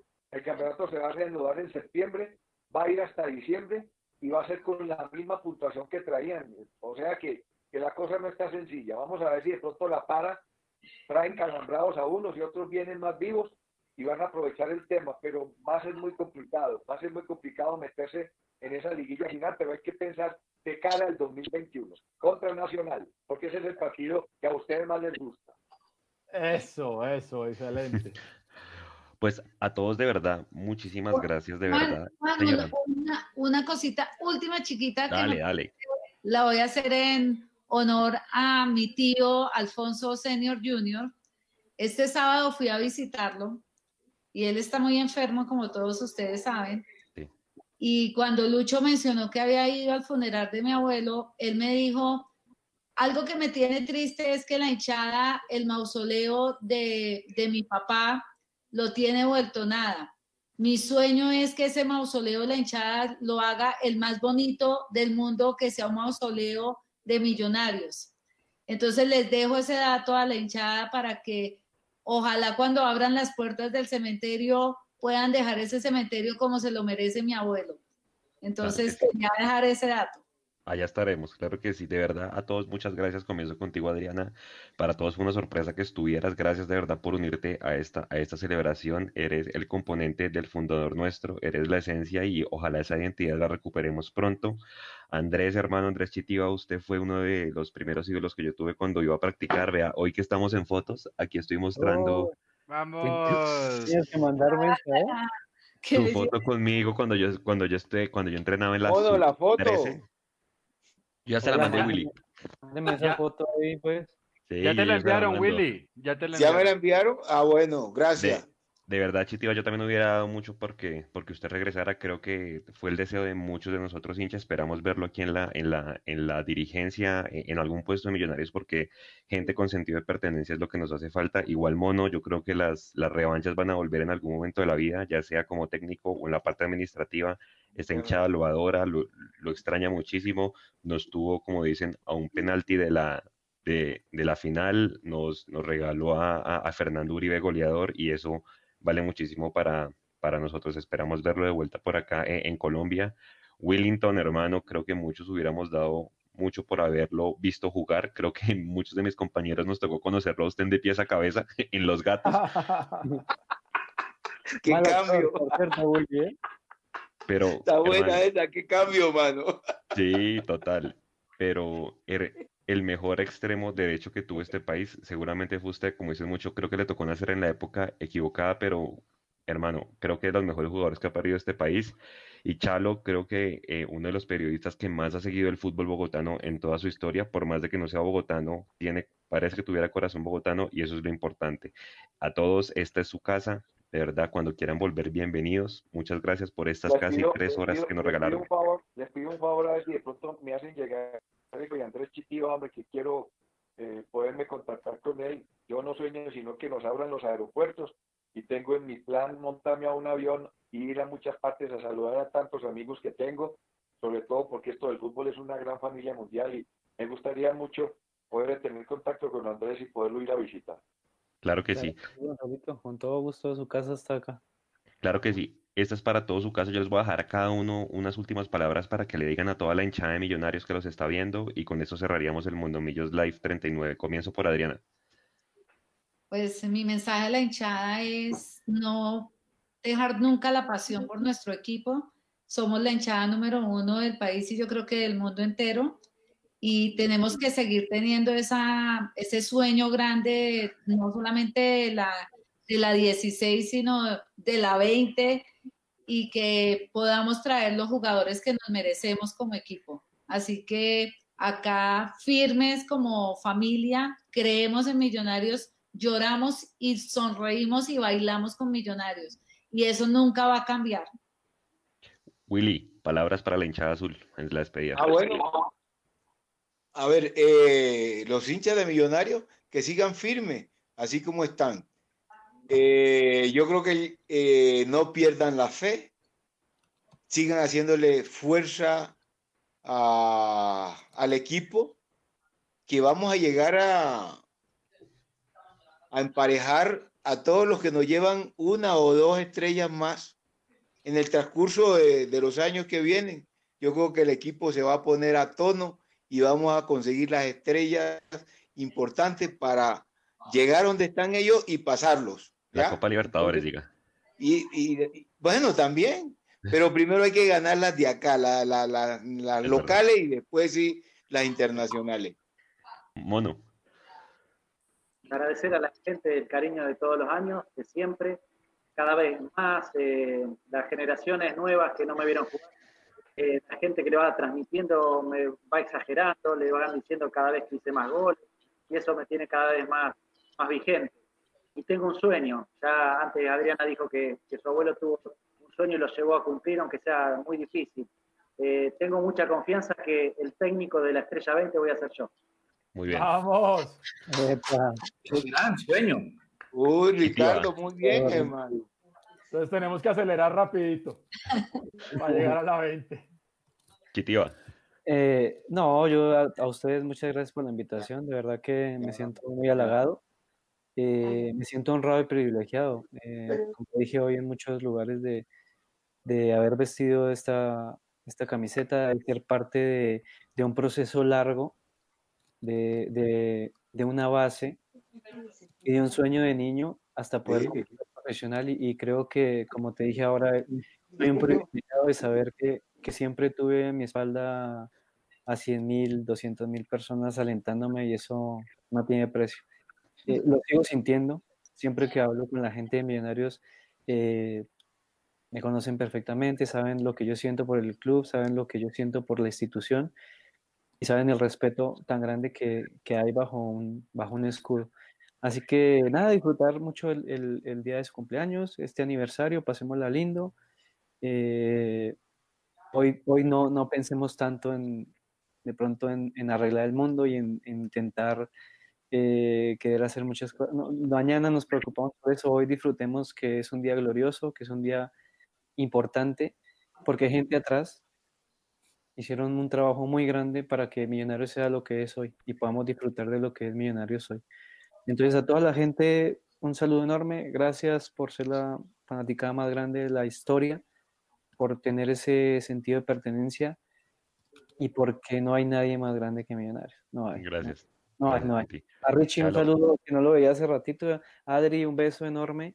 Gracias, Richie. Willy, Willy, pues pedazo de ídolo, pedazo de ídolo hasta que salían de pieza a cabeza porque ahí ya empezó, empezó a ver el rating. Eh, hablaba, hablaba, bien el, el, y a todos, Gonzalito, un abrazo muy, muy gentil. Gracias. Me encanta haberlo vuelto a, haber podido volverlo a ver, mi querido maestro. Gracias. palabras para pa la hinchada. Hombre, a la hinchada hay que, hay que exigir, hay que exigir. Ustedes tienen todo el derecho y tienen por qué exigir. Ustedes no son hinchas de un equipo común y corriente.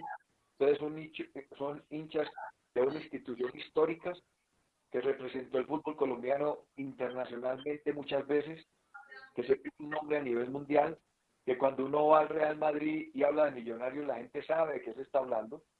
Allá no conocen, allá no conocen ni al Cúcuta, ni a Alianza Petrolera, ni, ni conocen a, a ni, no, allá conocen, conocen a Millonarios. Y después de otra vez que, le, que, que ya que el famoso Chuipunta, pues se acordaron otra vez de Millonarios, pero allá está el nombre de Millonarios.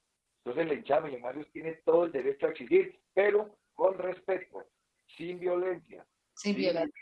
libertad, con inteligencia, con inteligencia, pero tienen todo el derecho a exigir porque ustedes merecen un equipo puntual, un equipo grande, un equipo protagonista, un equipo competitivo y sobre todo un equipo con mentalidad ganadora, porque esa fue la que siempre tuvo Millonarios y la que le infundió, la que le infundó, la, le infundó don, don Alfonso Senior, el papá de Millonarios y el papá del fútbol colombiano. Claro que sí.